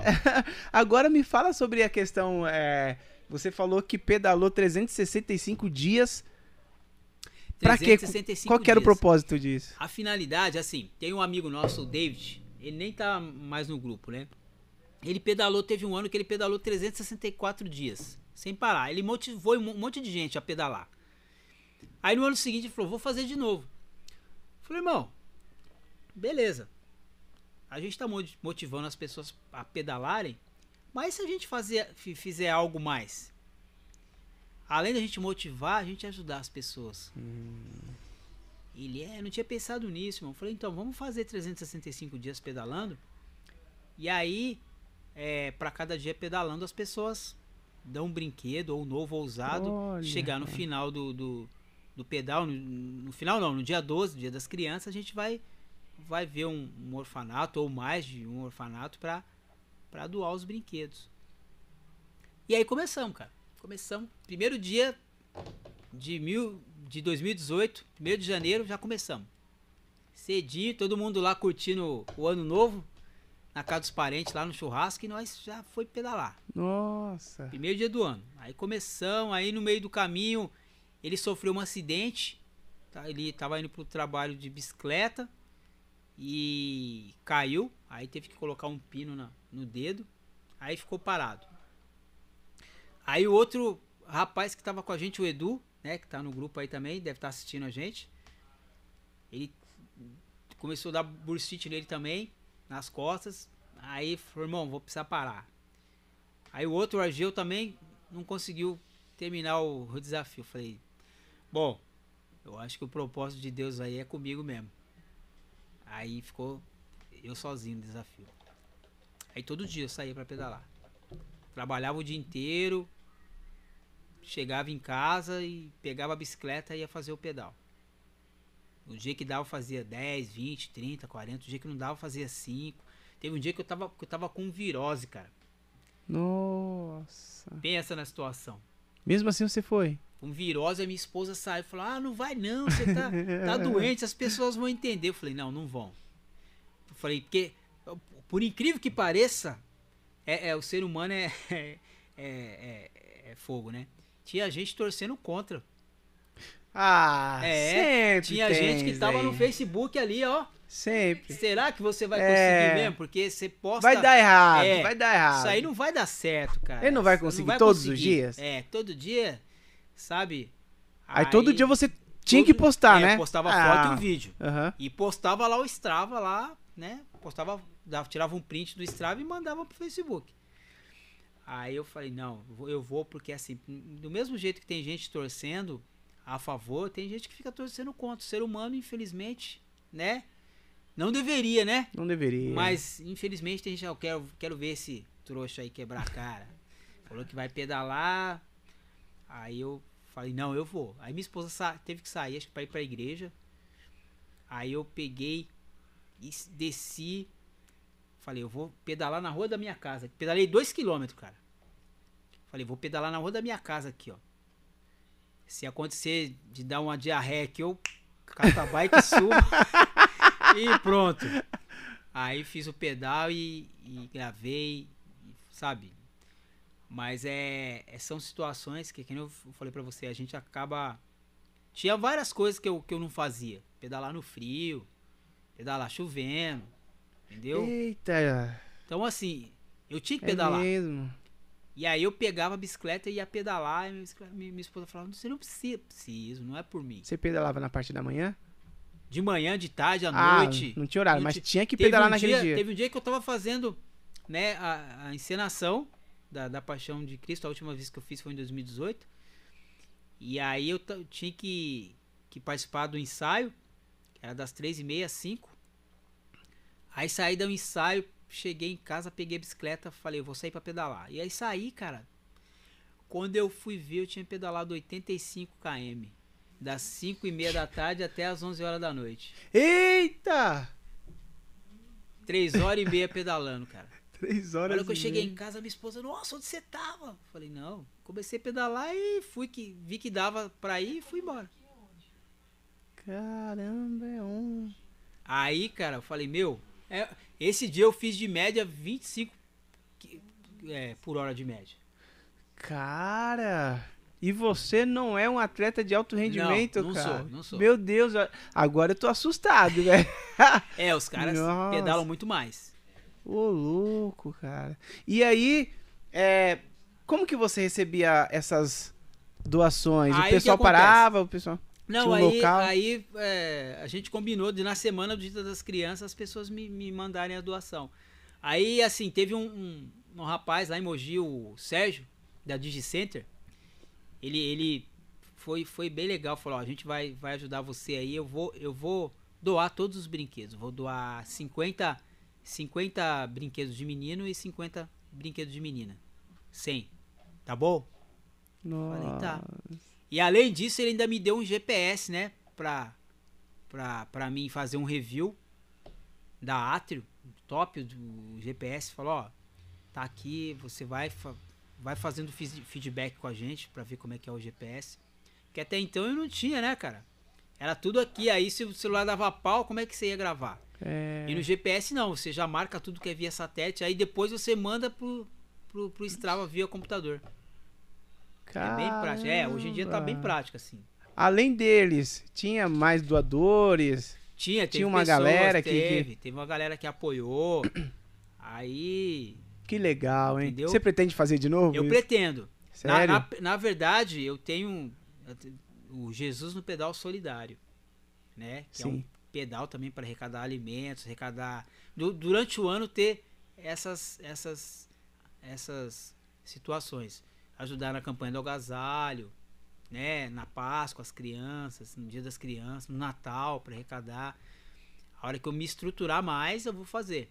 Que aí vai se chamar Jesus no pedal solidário com várias né, com várias é, etapas, né?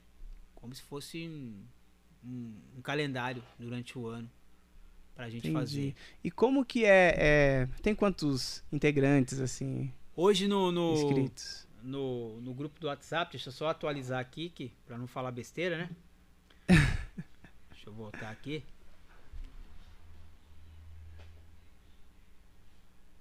Vamos lá, Jesus no pedal. Aqui. A gente tá com 120 participantes no grupo do WhatsApp. Nossa. E todo mundo já pedalou. Tem alguns que param um pouco, depois retornam, tem gente né? Que para, tem gente que fica no grupo só, só observando. Só observando. Né, pede pra entrar e quase não pedala. Não, Entendi. É, mas, mas tá lá. Aham. E eu também não, não, não, não tiro ni- ninguém do grupo, do, do, do grupo, porque não acho de bom Sim, tom, né? Aham. Se, se a pessoa falar, ah, eu não tô me sentindo bem, ela sai por si. Agora, também não vou falar, ó, você não tá pedalando, vou tirar você do grupo. Acho que não é legal isso aí. Né? E também não, não, não sou o tipo de cara que, ah, você, você tá aqui no grupo e tá pedalando em outros grupos. Não, não- não fico pegando no pé de ninguém. A, a pessoa é A livre. Emoji tem vários grupos? Tem. Ah, eu faço legal. parte do coletivo Mountain Bike Mogi. Tem uns, uns 15 grupos de pedal em Mogi. Então a gente, além de tudo isso, a gente ainda cobra é, situações da prefeitura junto à mobilidade urbana, né? A gente Legal. Teve, teve um ocorrido agora que um, um rapaz foi atropelado lá na cidade, perdeu a perna. A gente fez uma manifestação lá, né? Cobrou das autoridades. Então a gente está cobrando mais criação de construção de ciclovias na cidade, tá? Junto com o prefeito, com o secretário de transportes. Então a gente cobra. É o coletivo Mountain Bike Mogi, né? E é, essa situação a gente faz questão de, de, de brigar pelos direitos do, do- do- dos ciclistas e também além de tudo isso a gente instruir o ciclista, porque o que acontece? É, Não adianta a gente só cobrar os direitos, a gente também tem que saber que a gente tem deveres Aham. uma vez que você está na via, você tem ali os seus deveres como meio de transporte, né? Tem as suas responsabilidades, É. né? Isso. Aí a gente tenta instruir também, ó, gente, vai andar de bicicleta, usa capacete, usa luva, coloca sinalização na bicicleta, anda do lado direito, onde tem ciclovia, anda na ciclovia, atravessa na faixa, né? Por quê? A gente tem que fazer a nossa parte. E aí a gente tá hum, nesse Então, engajamento. É, a gente tá vendo um, um, um vídeo aqui, né? Aham. Em off, o, o cara é, é, atropelando um ciclista, né? É, é muito perigoso também É perigoso. andar, né? Andar de, de, de bike, né? A gente foi convidado é, é, para uma formação mês passado pela Ecopistas, É. né? Foi eu, foi a Paty, né? Lá do, do A projeto Patrícia que Pedalar. vai vir aqui, né? É, ela. Patrícia, se estiver assistindo, ó. Convite logo, logo vai chegar, Show hein? de bola, show de bola. é isso aí, a Paty também é outra aí que tá junto com a gente no coletivo Mountain Bike, tem o projeto Pedalar, é um projeto muito legal, sabe, gente, que ensina as pessoas a pedalarem. Ela sai da casa dela, cara, entendeu? Ela não tinha por que fazer isso. Então ela sai da casa dela e vai ensinar as pessoas a pedalarem de graça, entendeu? É aquilo que que a gente tava falando. Jesus é isso. Não precisa estar dentro da igreja só. É? Você se preocupar com as pessoas. Tem, tem, tem gente, tem uma, uma, uma irmã minha da igreja, cara, que ela. O sonho dela era pedalar. E ela tinha medo de infância. E aí, apareceu quem? A Paty. Tá pedalando. só. Então, imagina isso na vida da pessoa. Isso não tem dinheiro que pague, né? A pessoa sentir essa liberdade de estar pedalando. Então, é, aí a gente foi chamado lá pra, pra fazer um, um curso, um, um dia de treinamento na Ecopistas. E, e onde eles mostraram pra gente que a gente é muito, tá muito vulnerável, né? Tomar cuidado quando se pedalar em autoestrada, ainda mais lugar que não tem estação, preventivas, né? acostamento, isso. Porque o, o carro vem, ele se ele Ele leva e. É. se ele ficar desgovernado, você não é nada, É. né? Então, ele- eles falaram, ó, auxiliar o pessoal que tá pedalando em, em- na- nas autopistas aí, evitar, né? Diante disso, que nem eu falei pra você que eu fui pra praia de, de- de bicicleta. Hoje eu não faço mais isso. Porque a Mogi Bertioga, ela não tem pontos que não tem acostamento e é perigoso. E é proibido o tráfego de bicicleta, então, né? O tráfego de bicicleta, tráfego não. O tráfego de, de bicicleta. E aí, hoje eu não faço mais isso. Por quê? Porque na, na nossa cidade tem muita trilha. Pra que, que eu vou querer ir pra, pra praia de É. bicicleta? Se eu tenho trilha, tenho lugar pra pedalar na minha cidade, não tem por que eu Não ir lá. por quê. Se eu quiser pedalar na praia, eu desço de carro, levo a bike na praia e pedalo lá embaixo, né? Então, a gente também precisa instruir também a- as pessoas nesse sentido, né? Onde que você pretende chegar com Jesus no pedal? Você já visualizou Já, o futuro? Já visualizou o tanto de gente que vocês querem alcançar? já. Assim, o meu sonho é montar, montar um centro de treinamento Jesus no pedal. Comprar um sítio, né? Comprar um sítio, fazer uma pista e formar futuros atletas ali. Mas não só da formação para o atleta, para formar futuros campeões. Também dar assistência, é, estudo para quem não tem condição. É, Uma obra Agregar, social. né? Uma- é, sim. agregar. Não sei se você já ouviu falar no, no Largo Ocussi. Não. Então, depois você, você- eu vou te mandar um manda, link. manda. É um, é um, é um orfanato em São Paulo. Inclusive o, o, o Cocuzzi, ele participou das Olimpíadas agora junto com a Vancini. Né? Eh, Não, não, não, não ficou muito bem posicionado, mas é um dos brasileiros aí que, que ele é filho do dono do lar, do lar e ele é tá no mountain bike. Então assim, lá dentro eles formam os atletas. É um orfanato que possibilita para as crianças que estão lá ter um futuro como atleta. Entendeu? É muito legal isso. Então, assim, o, o- a minha visão com Jesus no pedal é essa: formar futuros atletas. Né? Ensinar é, é, através da disciplina, enfim. A, a- ter, a formar um ser humano melhor. Seria ONG ou um, um, um órgão, como que se chama? É, É, uma ONG, né? é uma ONG, É, né? um- uma, mais voltado para esse lado aí. Mas é, é, um, é um sonho que eu pretendo fazer: comprar o chegar, sítio Que legal, e formar o centro de pilotagem Jesus no pedal. que legal, cara. Poxa, demais, demais esse bate-papo aqui, hein, Juliana? Demais mesmo. Tá demais, ele tem muita experiência, muita coisa, né? Foi uma coisa que o Azael falou, né? Que o bate-papo ia ser muito legal. E, Juliana, vamos ler as mensagens aí, Juliana? Bora, tem muita mensagem se eu não ler tudo, gente, me perdoa. Tem e no Instagram, você viu? Conseguiu No ver alguma coisa? Não, porque ela, quando, termi... quando deu uma hora, ela, ela, Ela, ela, ela encerra, encerrou. beleza. Ela encerrou. É, Deixa eu ver, aonde eu parei? Não me lembro onde eu parei. Você gostou do suquinho, Juliana? Nossa, gente, que suco maravilhoso. Você tomou, Zé? Zé? Não, toma aí. Dá, dá pro rapaz Ele aí. disse que não queria e eu tomei a parte dele. Ele é atleta, rapaz. Tomei a parte dele. Ó, o Ivan Jardinagens colocou aqui, boa noite. O Birajara colocou aqui, irmão, somos uma construção um dos outros. Estamos em plena evolução. Você é referência. É, quem mais aqui? A Cida Mariano, você também, Bira, falou que ele. eles conversam entre si, tá? Eles estão conversando entre si. É, virou um chat, eles conversam entre si.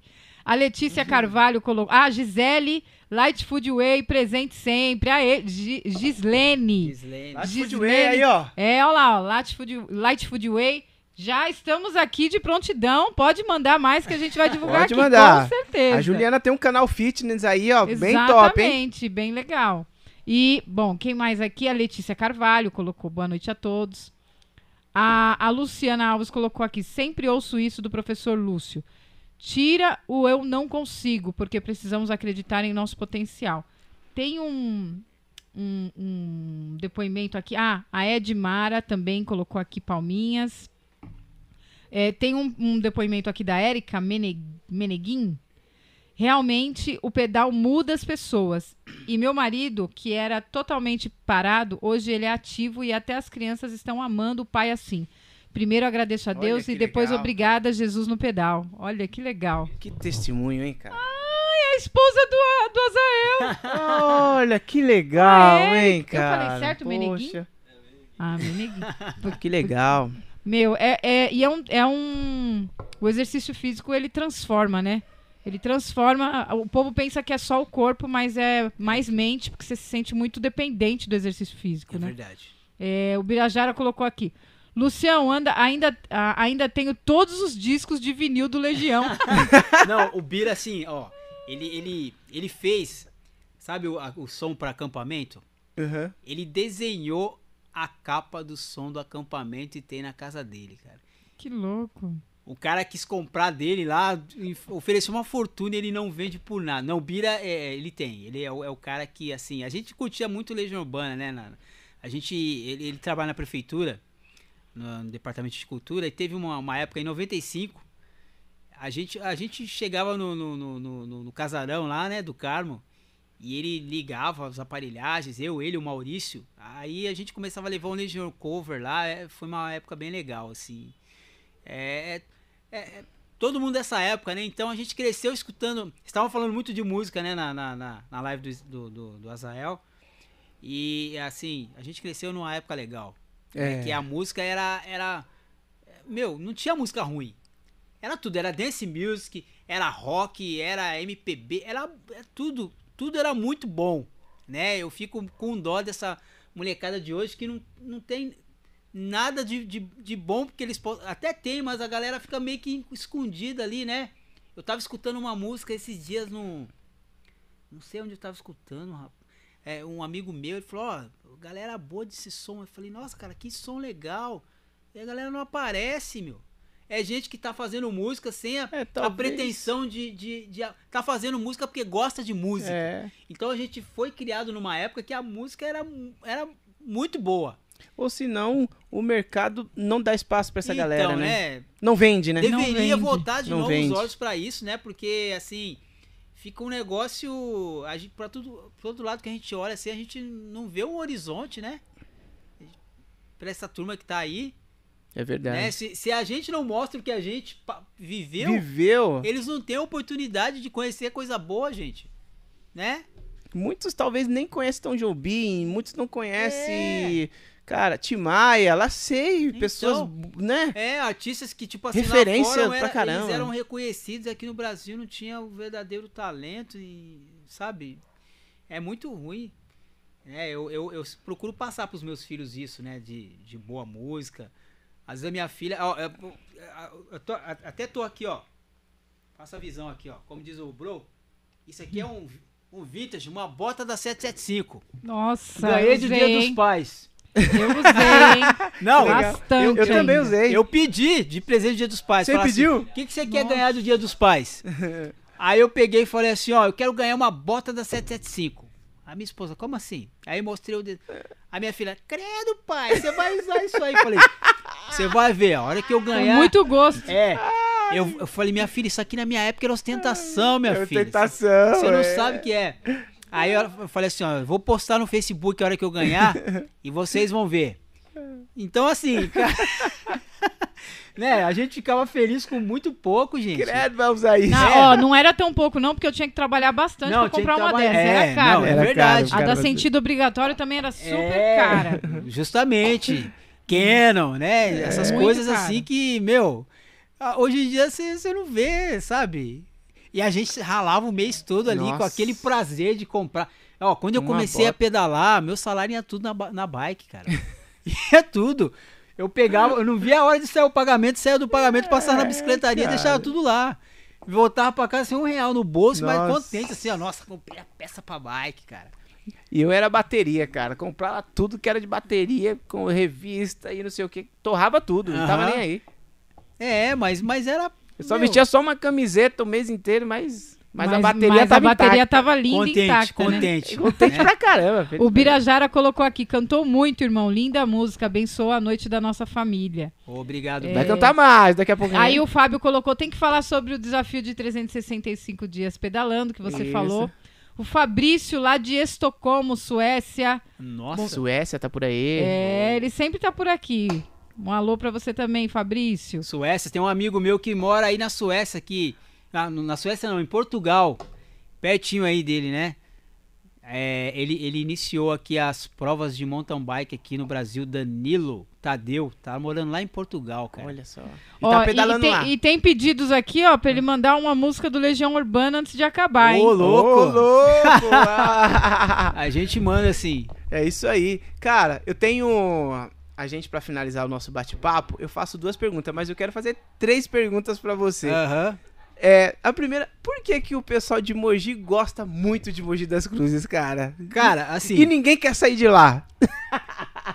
Eu costumo Né, falar que quem bebe da água de Mogi, cara. Ó, eu sou, pra você ter ideia, eu sou, sou paranaense. Sou do Paraná. Sou de Cambé, no Paraná. Eu fui pra Mogi com 9 anos, em 83. E aí não saí mais, cara. Assim, não falta nada lá, né, Zé? Falta trilha. A praia tá no quintal de casa. Tem tudo lá, entendeu? Cara, E funciona tudo lá, né, funciona, cara? Graças a Deus a gente não. Ó, Que legal, cara. Mogi é uma como, cidade- como professor, cara, assim, na área da, da, da educação, os, os últimos prefeitos das cidades, eles investiram em educação e saúde. Então, assim, Mogi, cara, é uma cidade abençoada, sabe? Eu não tenho que reclamar da... Claro, tem problemas? Tem. Tem. Mas, caramba. meu, se você for pegar perto de muitas cidades aí, sabe? A gente tem que levantar as mãos para os céus. Verdade. Né? Então, assim, se tem problema, a gente tem que lutar para melhorar. Mas também a gente tem que, que, que falar das coisas boas que são feitas. É verdade. Né? Hoje mesmo. Hoje, hoje, Mogi virou cidade da música. Até 10, 15 anos atrás, não era. Por quê? Porque começaram a colocar a música na, na escola. Uhum. Então a música, ela, ela, ela dá uma disciplina pro aluno, para você ter ideia. Como professor de, de musicalização, eu dava aula de, de canto coral pros meus alunos. Então eu não falava nada. Eu falava para os alunos, ó, eu vou chegar na sala e eu com um gesto, eu vou dizer para vocês o que eu quero. Então eu tinha gesto. Se eu fizesse isso aqui, era pro aluno ficar sentado na cadeira encostado. Se eu fizesse número 2, era pro aluno ficar sentado na ponta da cadeira. Se eu fizesse três, era para ficar de pé. Se eu fizesse assim, era silêncio. Às vezes eu chegava na sala de aula e tava plá, pá, pá, pá, pá, todo mundo conversando. Eu só parava e e ficava. Aí um aluno, ó, o professor tá querendo silêncio. Aí já cutucava o outro, professor. Dava 30 segundos a sala todinha em silêncio. Falava, agora a gente pode começar. Aí, eu fiz um teste uma vez, a diretora, eu vi que a diretora tava indo pra sala. Falei, olha, que a diretora, ah, né, entrar, eu vou fazer o gesto. Tava todo mundo sentado. A hora que bateu na porta e abriu a porta, eu os alunos levantaram. A diretora olhou assim e falou: "Nossa, há quanto tempo eu não via isso?" Né? Porque na nossa época, se entrava uma professora na sala de aula, a gente ficava de pé. É. Bom dia, professora. Bom dia, diretora. E hoje em dia, Perdeu você vê aluno respeito, né? batendo em professor em sala Que de aula, isso. né? É, é revoltante, É sabe? revoltante mesmo. Pessoas que estão ali tirando parte da sua vida pra te ensinar, porque Ensinar. porque não, não tá trabalhando só ali. Chega na, sua, na casa deles, vai estudar mais, vai corrigir prova, vai corrigir trabalho. Eu digo isso porque, porque eu, eu A passo. profissão que leva É. o trabalho pra casa. Sim, leva a minha trabalho. irmã é professora, Então, né? E ela leva o trabalho pra casa e, meu, e, e- e monta os negócios lá pra levar pro outro dia, né? Então, Professores, cara. meu, é o. Deveriam ganhar o, É, o triplo, cara. muito, Deve cara. Ganhar muito, É. porque ali que, que eles estão formando pessoas ali, sim, né? é São verdade. é, é um- uma fábrica de pessoas. Aham. Vocês estão colocando ali um- uma, uma disciplina, É, você- né, cara? você, você Corrigiu você aí, tá- cara. tá Com certeza o mundo é a personalidade, cara. Eu tenho, eu tenho a, ex-alunos meus que hoje já são adolescentes. Infelizmente tem alunos que foram para outro lado. Só que assim, quando eles me veem na rua, cara, eles têm um respeito. Entendeu? Ô professor. Oi, professor, tudo bem? Você vê que tá, não, tá num caminho legal, mas quando ele te vê, ele te reconhece como professor dele, cara. Um professor. Aham. Teve um dia que eu encontrei com um aluno meu que, tipo assim, me dava trabalho na aula. Aí eu chamava muito ele pra conversar, né? Aí eu tava no projeto Pequenos Músicos e apareceu lá um aluno de trompete. Eu olhei assim, não reconheci. Ô professor, tudo bem? Eu falei, tudo bem. O senhor não tá lembrado de mim, não? Eu falei, não, cara. Nossa, eu dava trabalho na sua aula, hein, professor? Falei, é, rapaz. Falou, é, eu e a minha irmã. Olha, o senhor acredita que eu comecei a gostar de música por causa do senhor? Falei, olha só, a responsabilidade, cara. Se marcou a vida deles, né? Então, assim, cara, não, não tem preço, sabe? Essas coisas que acontecem na vida da gente é, é, é o legado, né, cara? É legal. Então você deixa para as futuras gerações, fala, cara, eu tive um professor que, fez isso na minha vida, tocou na minha vida, olhou de uma maneira diferente. Porque assim, o aluno problemático, ele, ele, ele não é problemático porque ele, ele, ele tá passando por uma situação na casa dele, ele tá precisando de atenção. E se o professor ele tem essa sensibilidade de enxergar isso, de não ver isso como um problema, mas de chegar nele, cara, você muda a vida. Fala, caramba, o professor, ele, em vez dele cha chamar minha atenção, ele veio ver o que estava acontecendo comigo. Então é, é diferente. Se a gente teve é, essa, essa experiência, por que não passar? Né? Isso muda. Em vez de ficar discutindo político, um monte de coisa, vai fazer a, a, a, sua parte. Vamos fazer a nossa parte que a, muda. Ah, você está pensando muito. Uma pessoa ela pode mudar o mundo. Mas tem que fazer a minha parte aqui. Eu não adianta eu ficar criticando fulano, ah, porque não deu certo lá, porque eu sabia que não ia dar certo, tá vendo? Ó? Então, ó, ó, o que, que tá fazendo lá? Mas e eu? É. Né? E a sua missão? Então, criticar é muito fácil. É muito fácil criticar. Né? Eu vejo isso porque eu já fui coordenador de grupo de oração, hoje como líder do, do, do Jesus Pedal. Não é fácil ser líder. Né? A gente tem que saber escutar todas as situações. Né? Então, se você tem a sensibilidade de, de ajudar, por que, que você vai criticar? A partir do momento que eu, me, que eu virei líder de alguma coisa, né, já não era muito de criticar situações, mas hoje mais ainda. Por que, que eu vou criticar ele lá? Vou me colocar no, lugar, no seu lugar aqui.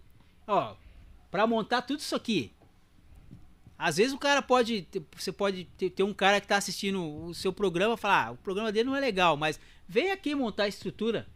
Vem fazer tudo que está sendo feito aqui, gente. Porque não é brincadeira. Né? Fazer a, acontecer para que a informação chegue. Informação boa, né? Um, que, é que nem foi falado, né? E está sendo falado hoje, é um bate-papo que, que aproxima as pessoas. Verdade. Né? Isso que está fazendo aqui é aproximar as pessoas. Né? O rapaz lá da Suécia está conhecendo mais sobre o, o, a, o mountain bike, tá, conheceu mais sobre o Azael. E pessoas normais, né? Que tem um pouquinho a oferecer na vida de cada um. Mudar a vida de cada um. Com a sua experiência, você muda a minha vida, eu mudo a sua, toca na vida de pessoas que achavam que não tinham, não tinham como acontecer. Claro que acontece, acontece se eu quiser. Se eu falar, ah, não vai acontecer, não vai, porque eu já joguei uma palavra, né? A gente, como cristão, a gente sabe que tem a palavra de maldição e a palavra de, de bênção. Eu posso amaldiçoar a sua vida, mas eu posso abençoar. Né? Porque a palavra tem poder. Então, se as pessoas, eh, se elas se derem conta do que elas fazem, o que elas falam, a situação muda, né? Verdade. A gente vê isso aí. Volta a, a citar as Paralimpíadas. Gente, eu fico, eu torço por aquele pessoal. A, a, a minha família tava torcendo nas Olimpíadas, para as Paralimpíadas, do jeito que não torceu para as Olimpíadas. As Olimpíadas. Entendeu? Porque a gente via que a, que meu, a pessoa tava dando sangue ali. Do mesmo jeito que você, a gente tava torcendo nas Olimpíadas por, por, por aqueles atletas que não tinha nem, nem, o que comer, aquele cara, da, da, o, o, o, canoísta lá, eu esqueci o nome dele lá. Pô, o cara veio lá da Bahia, não tinha uma. Meu, cresceu em projeto social. Sem o menor apoio, foi lá e medalha de ouro pro Brasil. Por que, que aqueles que ficam criticando, falando mal do, do país, não faz alguma coisa? É simples. Assim, ideia estrutura, né? A parte tá lá, sabe disso, tá lá pedalando, cara. Tá ensinando as pessoas a pedalar, teve o apoio, ganhou bicicleta. Mas é muito fácil chegar lá, porque você saiu da sua casa para vir aqui. Meu, vai lá ajudar. Tira um tempinho da sua casa e vai lá, uma horinha lá com ela ajudar, né? É, é o meu desabafo, sabe? Porque assim, a gente vê muita coisa errada, mas o povo. E, não, é, e isso né, não se limita ao povo brasileiro. O povo brasileiro é um povo, um povo sofredor e lutador. Mas é um, um outro exemplo. Pega o povo do Quênia lá, o povo, os quenianos, os caras chegam numa prova de atletismo aí, de maratona, não tem pra eles ganham, cara, eles não passam fome lá. Não é verdade? É prova de que o ser humano ele pode o que ele quiser. Ou reclama ou faz. É. Você tem duas situações. É aquilo que eu falei do, da, da, da música. Ou eu encostava o meu violão lá, parava, ou ia estudar. Eu, eu optei pela segunda opção. Aprendi muito. Continuo aprendendo, porque música depois que você começa a estudar, você sabe, né? Não para mais. É pra vida toda. Então é isso. Legal. Eu, eu vejo assim, eu olhando você, as, as suas falas, eu vejo que você é um grande líder, você é um verdadeiro líder, porque é, um líder não é somente que tá no topo e ah, faz aí. Não, você se coloca embaixo deles, né? Você vê cada um, você sabe a dor de cada um, né? O verdadeiro líder, ele se coloca no lugar de todo É, mundo. Sabe tem a dor de, de, de todo mundo, sabe se a pessoa tá mal, sabe se a pessoa tá. Ele tem que saber extrair o melhor de cada um. Exatamente. Quando o Azael falou assim, meu, você tem que trazer o Luciano. Então, quando eu vi ele falando isso daí, eu falei assim, cara, então vai vir um grande líder aqui. Porque um dos, dos caras que segue, né, tá lá e falou assim, meu, traz o cara. Porque tem uma admiração. Porque tem um...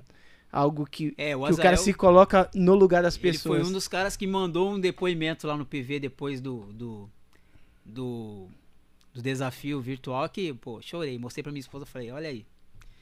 Sabe, ele, o Garcia, né? O Garcia também. Então, Que legal. é, é, assim, você poder tocar na vida das pessoas assim, isso não tem preço, cara. Sabe, eu, eu agradeço a Deus todo dia, porque é, teve, teve situações que, ah, não vai dar certo. Ah, por quê? Sempre tem. Mas você sabe que você tem um, um, um ser maior que está à, à sua frente, que é Jesus. Primeiramente ele. Né? Por isso o nome Jesus no pedal. Porque sem ele nada acontece. Ele- se ele não quiser, vai ter agenda, ó, vai chover hoje, cancelado. Não vai ter. E aí? Como é que fica? Né? Se ele não quiser, eu vou sair de casa, a bicicleta quebra. Tudo é por ele. Então, primeiramente ele, depois cada um de nós. Com um pouquinho que a gente coloca, a coisa acontece. Parabéns, parabéns, Lúcio. É, o seu apelido é Lúcio? Então, O pessoal te chama de falam, né? Luciano, O Lúcio. meu nome é Luciano. Mas a, a minha família, desde pequenininho, ele tinha um, um primo meu lá que não conseguia chamar o meu nome. Aí chamava Lúcio. Aí ficou meu pai chamava de Lúcio, meu, meus irmãos, minha mãe, Lúcio. Chegava na escola, meu irmão chamava, me chamava de Lúcio. Os alunos, mas peraí, seu nome é Lúcio ou Luciano? então, aí tinha que explicar. Falava, meu nome é Luciano, mas todo mundo me chama de Lúcio. E também o nome Luciano ele é derivado de Lúcio, De né? Lúcio. Então, Então, qualquer um tá em você... casa. Então eu falo assim pras pessoas, se você achar se achar Se tocar no íntimo- coração. íntimo de mim, me chama de Lúcio. Se achar que, que não quer ter uma proximidade a ponto de me chamar de Lúcio, me chama de Luciano. Fica a seu critério. E aí a galera das antigas, o Bira, ô Lucião, todo mundo. Todo mundo sempre me chamou de, de Lucião. Ô Lucião. Luciano. Aí ficou, cara. Então, É, beleza, é Dificilmente mesmo. as pessoas me conhecem como Luciano. A não ser profissionalmente, quando eu chego né, no meu trabalho. Sim, aí mas, tem que... mas aí Formalidade. é, eles vão, eles vão se. Quando conhece a- a- o pessoal mais íntimo, pô, peraí. que- Aí decide, ou chama de Lúcio ou chama de Luciano. Então vou te chamar de Lúcio. Opa, com certeza. é isso aí. As duas perguntas finais é: qual é a mensagem que você deixa registrada nesse podcast? A mensagem que eu, que eu sempre deixo para os meus alunos é. Risca a palavra eu não consigo do seu dicionário. Porque a gente tem né, o consciente, o subconsciente, aí a gente cria o bloqueio. Quando você fala eu não consigo, aquilo vai e tem o bloqueio. Cada vez que você chega diante de uma situação que você enxerga a dificuldade, o já vem lá né, o bloqueio. Eu não consigo. Troca. Tudo posso naquele que me fortalece. E aí vai. Vai embora. Não existe obstáculo. Né, eu falo pra. Não existe morro. O morro tá lá, mas é para ser superado. Primeiro instante você vai devagarzinho, superou. Ah, quero subir mais rápido. Vou mais rápido. Quero subir numa marcha mais pesada para fazer mais força. Vou. Então o que eu deixo é isso. Risca a palavra eu não consigo do seu dicionário. Isso não existe no meu dicionário. Prova disso é que eu tô aqui hoje. Graças a Deus. Se eu, se eu fosse desistir lá quando eu me oferecer o serviço no projeto Pequenos Músicos, eu falava, imagina que só tem professor fera. E os, prof... e os meus colegas de trabalho era tudo professor que já lia a partitura. Falei, o que, que, que, que eu vou fazer ali? Mas eu tinha que sustentar minha família. Era uma oportunidade, um salário melhor, aprendizado. Falei, eu vou encarar. E fui. Pegava a partitura assim, aí me deram a partitura do hino nacional para tocar na flauta. Você já viu a partitura do hino nacional? Uhum. Já vi. Tem um monte lá de semicolcheia, fusa, você entendeu? A, apogiatura, trinado. Cara, e eu. O meu professor falou assim: ó, quando você estiver tocando a, o hino nacional, você é um flautista completo. Falou, vai levar três anos para você conseguir isso se você estudar todo dia. Eita! Já, já cantou a bola. Não vai ser fácil. Aí eu falei, não, eu vou. Então, assim, podia ter. Ah, não quero isso não. Eu vou três dar. Anos? É, vou dar as minhas aulas aqui na oficina de musicalização mesmo, tá bom. Mas eu falei, não, eu vou. Entendeu? Então, assim, eu sei que não, não, não, não para aí. É muito mais. Se eu quiser mesmo me aprofundar, você falou em ma maestro. Você sabe quantas quantas partituras, com quantas claves o maestro tem que ler? Vixe, é uma. Dependendo, acho que é uma porrada, né, velho? É. 15, 10, eu sei. Todas Não. as claves: clave de Sol, clave de Dó e clave de Fá. E na hora de, de, reger, de reger tem que estar tá lendo que, todas as partituras. Sim, é. ele, ele conhece todas as. É. De todos os instrumentos, todas as, as alturas. Então, para chegar a maestro, tem que. Tem que é, é assim, eu, eu, eu, eu sempre é, falo para o pessoal que que tá no grupo lá, o professor Oswaldo, o Matheus, que são músicos, né, também, o professor Caio, e tem os, os trompetistas, né, tinha um professor de trompete na, na escola que eu dava aula, cara, que ele fazia os exercícios na escala só com a abelhinha aqui. Fazia tudo. Ixi. Nota correta. Aí depois que ele aquecia só ali na abelhinha, ele ia catar o instrumento. Eu ficava assim, ó. Falei, como é que pode, cara? O cérebro da gente é. Sem, sem os pistos lá do trompete, o cara fazer todas fazer. as notas do trompete, só na boca. Cara, é, é sensacional. Eu ficava babando no professor e Rodrigo trompete Vicária. é doído, tem que. É. Meu Deus. É um cara que eu admirava assim, eu ficava vendo o cara estudar assim, ó. E ele dava uma aula, ele tava de janela, ele catava o instrumento e ia estudar. O professor toda hora. Eu ficava e, é, muito humilde, um menininho assim, perto de mim, né? Que eu era o mais velho dos professores lá. E aí eu vendo a dedicação dele, falava: "Nossa, muito bom". É isso. E qual a pergunta que ficou de eu fazer para você? Não sei. Boa. Falou tudo? A principal. Será que faltou? Eu vou te fazer alguma pergunta? Eu acho que não, né? Não? O que, que você acha? Aí eu não sei, hein? não, nenhuma? Ah, não sei. Ah, então tá bom. Então foi todas as perguntas, hein? Então foi todo. É, Conseguiu... eu acho que, que dentro da, daquilo que, que foi falado, foi esclarecido tudo, né? Ah, então graças a Deus, né, Juliana? Então deu tudo certo. Isso aí tem uma declaração de amor para ele da Lúcia. Silvia, ela colocou aqui, a, a Lúcia colocou. É, grande líder, pai e excelente marido. Você merece tudo de bom que está acontecendo. Amém. A sua esposa? Minha esposa. Legal. Lúcia de Fátima. Legal. Tem mais mensagem aí, Juliana? Ah, galera agradecendo. Que legal, gente. Falando coisas boas aqui. Foi vocês. muito boa a entrevista, foi muito boa. Lúcio, quero agradecer a sua presença. Deixa suas redes sociais aí pra galera te seguir. Lúcio Biker, né? Luciano Aparecido no Facebook, depois no canal também Jesus no Pedal, se quiserem né, se inscrever no canal lá, a gente agradece também. A gente tem os vídeos do, do a gente faz os pedais, né? Eu tô começando a postar uns vídeos sobre a explicação a, a algumas situações de pedal, técnica, postura, enfim. A gente vai vai trabalhando aí. Eu só queria pedir licença aí para tocar uma música autoral Opa, minha. vai tocar! né? É, diante dessa trajetória na igreja, né? O Senhor me deu algumas canções aí que, assim, dificilmente eu canto, né? Porque eu acho que quando Deus te dá uma canção e, e quando você é ministro de, de música, de louvor, é uma responsabilidade muito grande, né?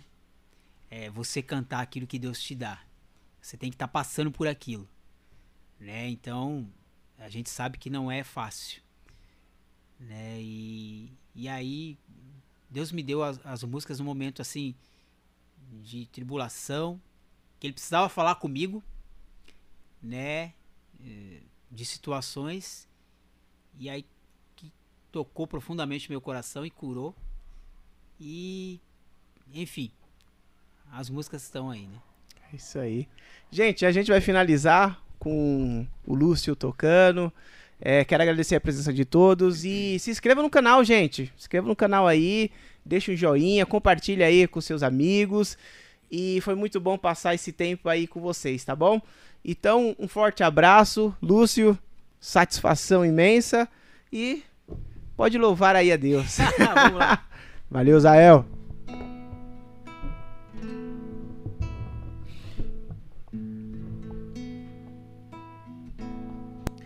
Já não havia esperança em meu viver vendo Jesus naquela cruz por mim morrer. Mesmo caminhando, caí sem levantar, sem ninguém pra me ajudar. Clamei o seu nome em meio à dor, ele me respondeu ao ouvir tua palavra, outra vez me levantou e voltei a te seguir, como um dia me chamou.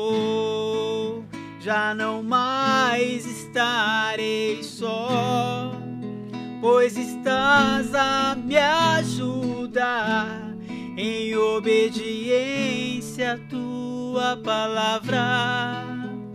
As redes do outro lado vou jogar.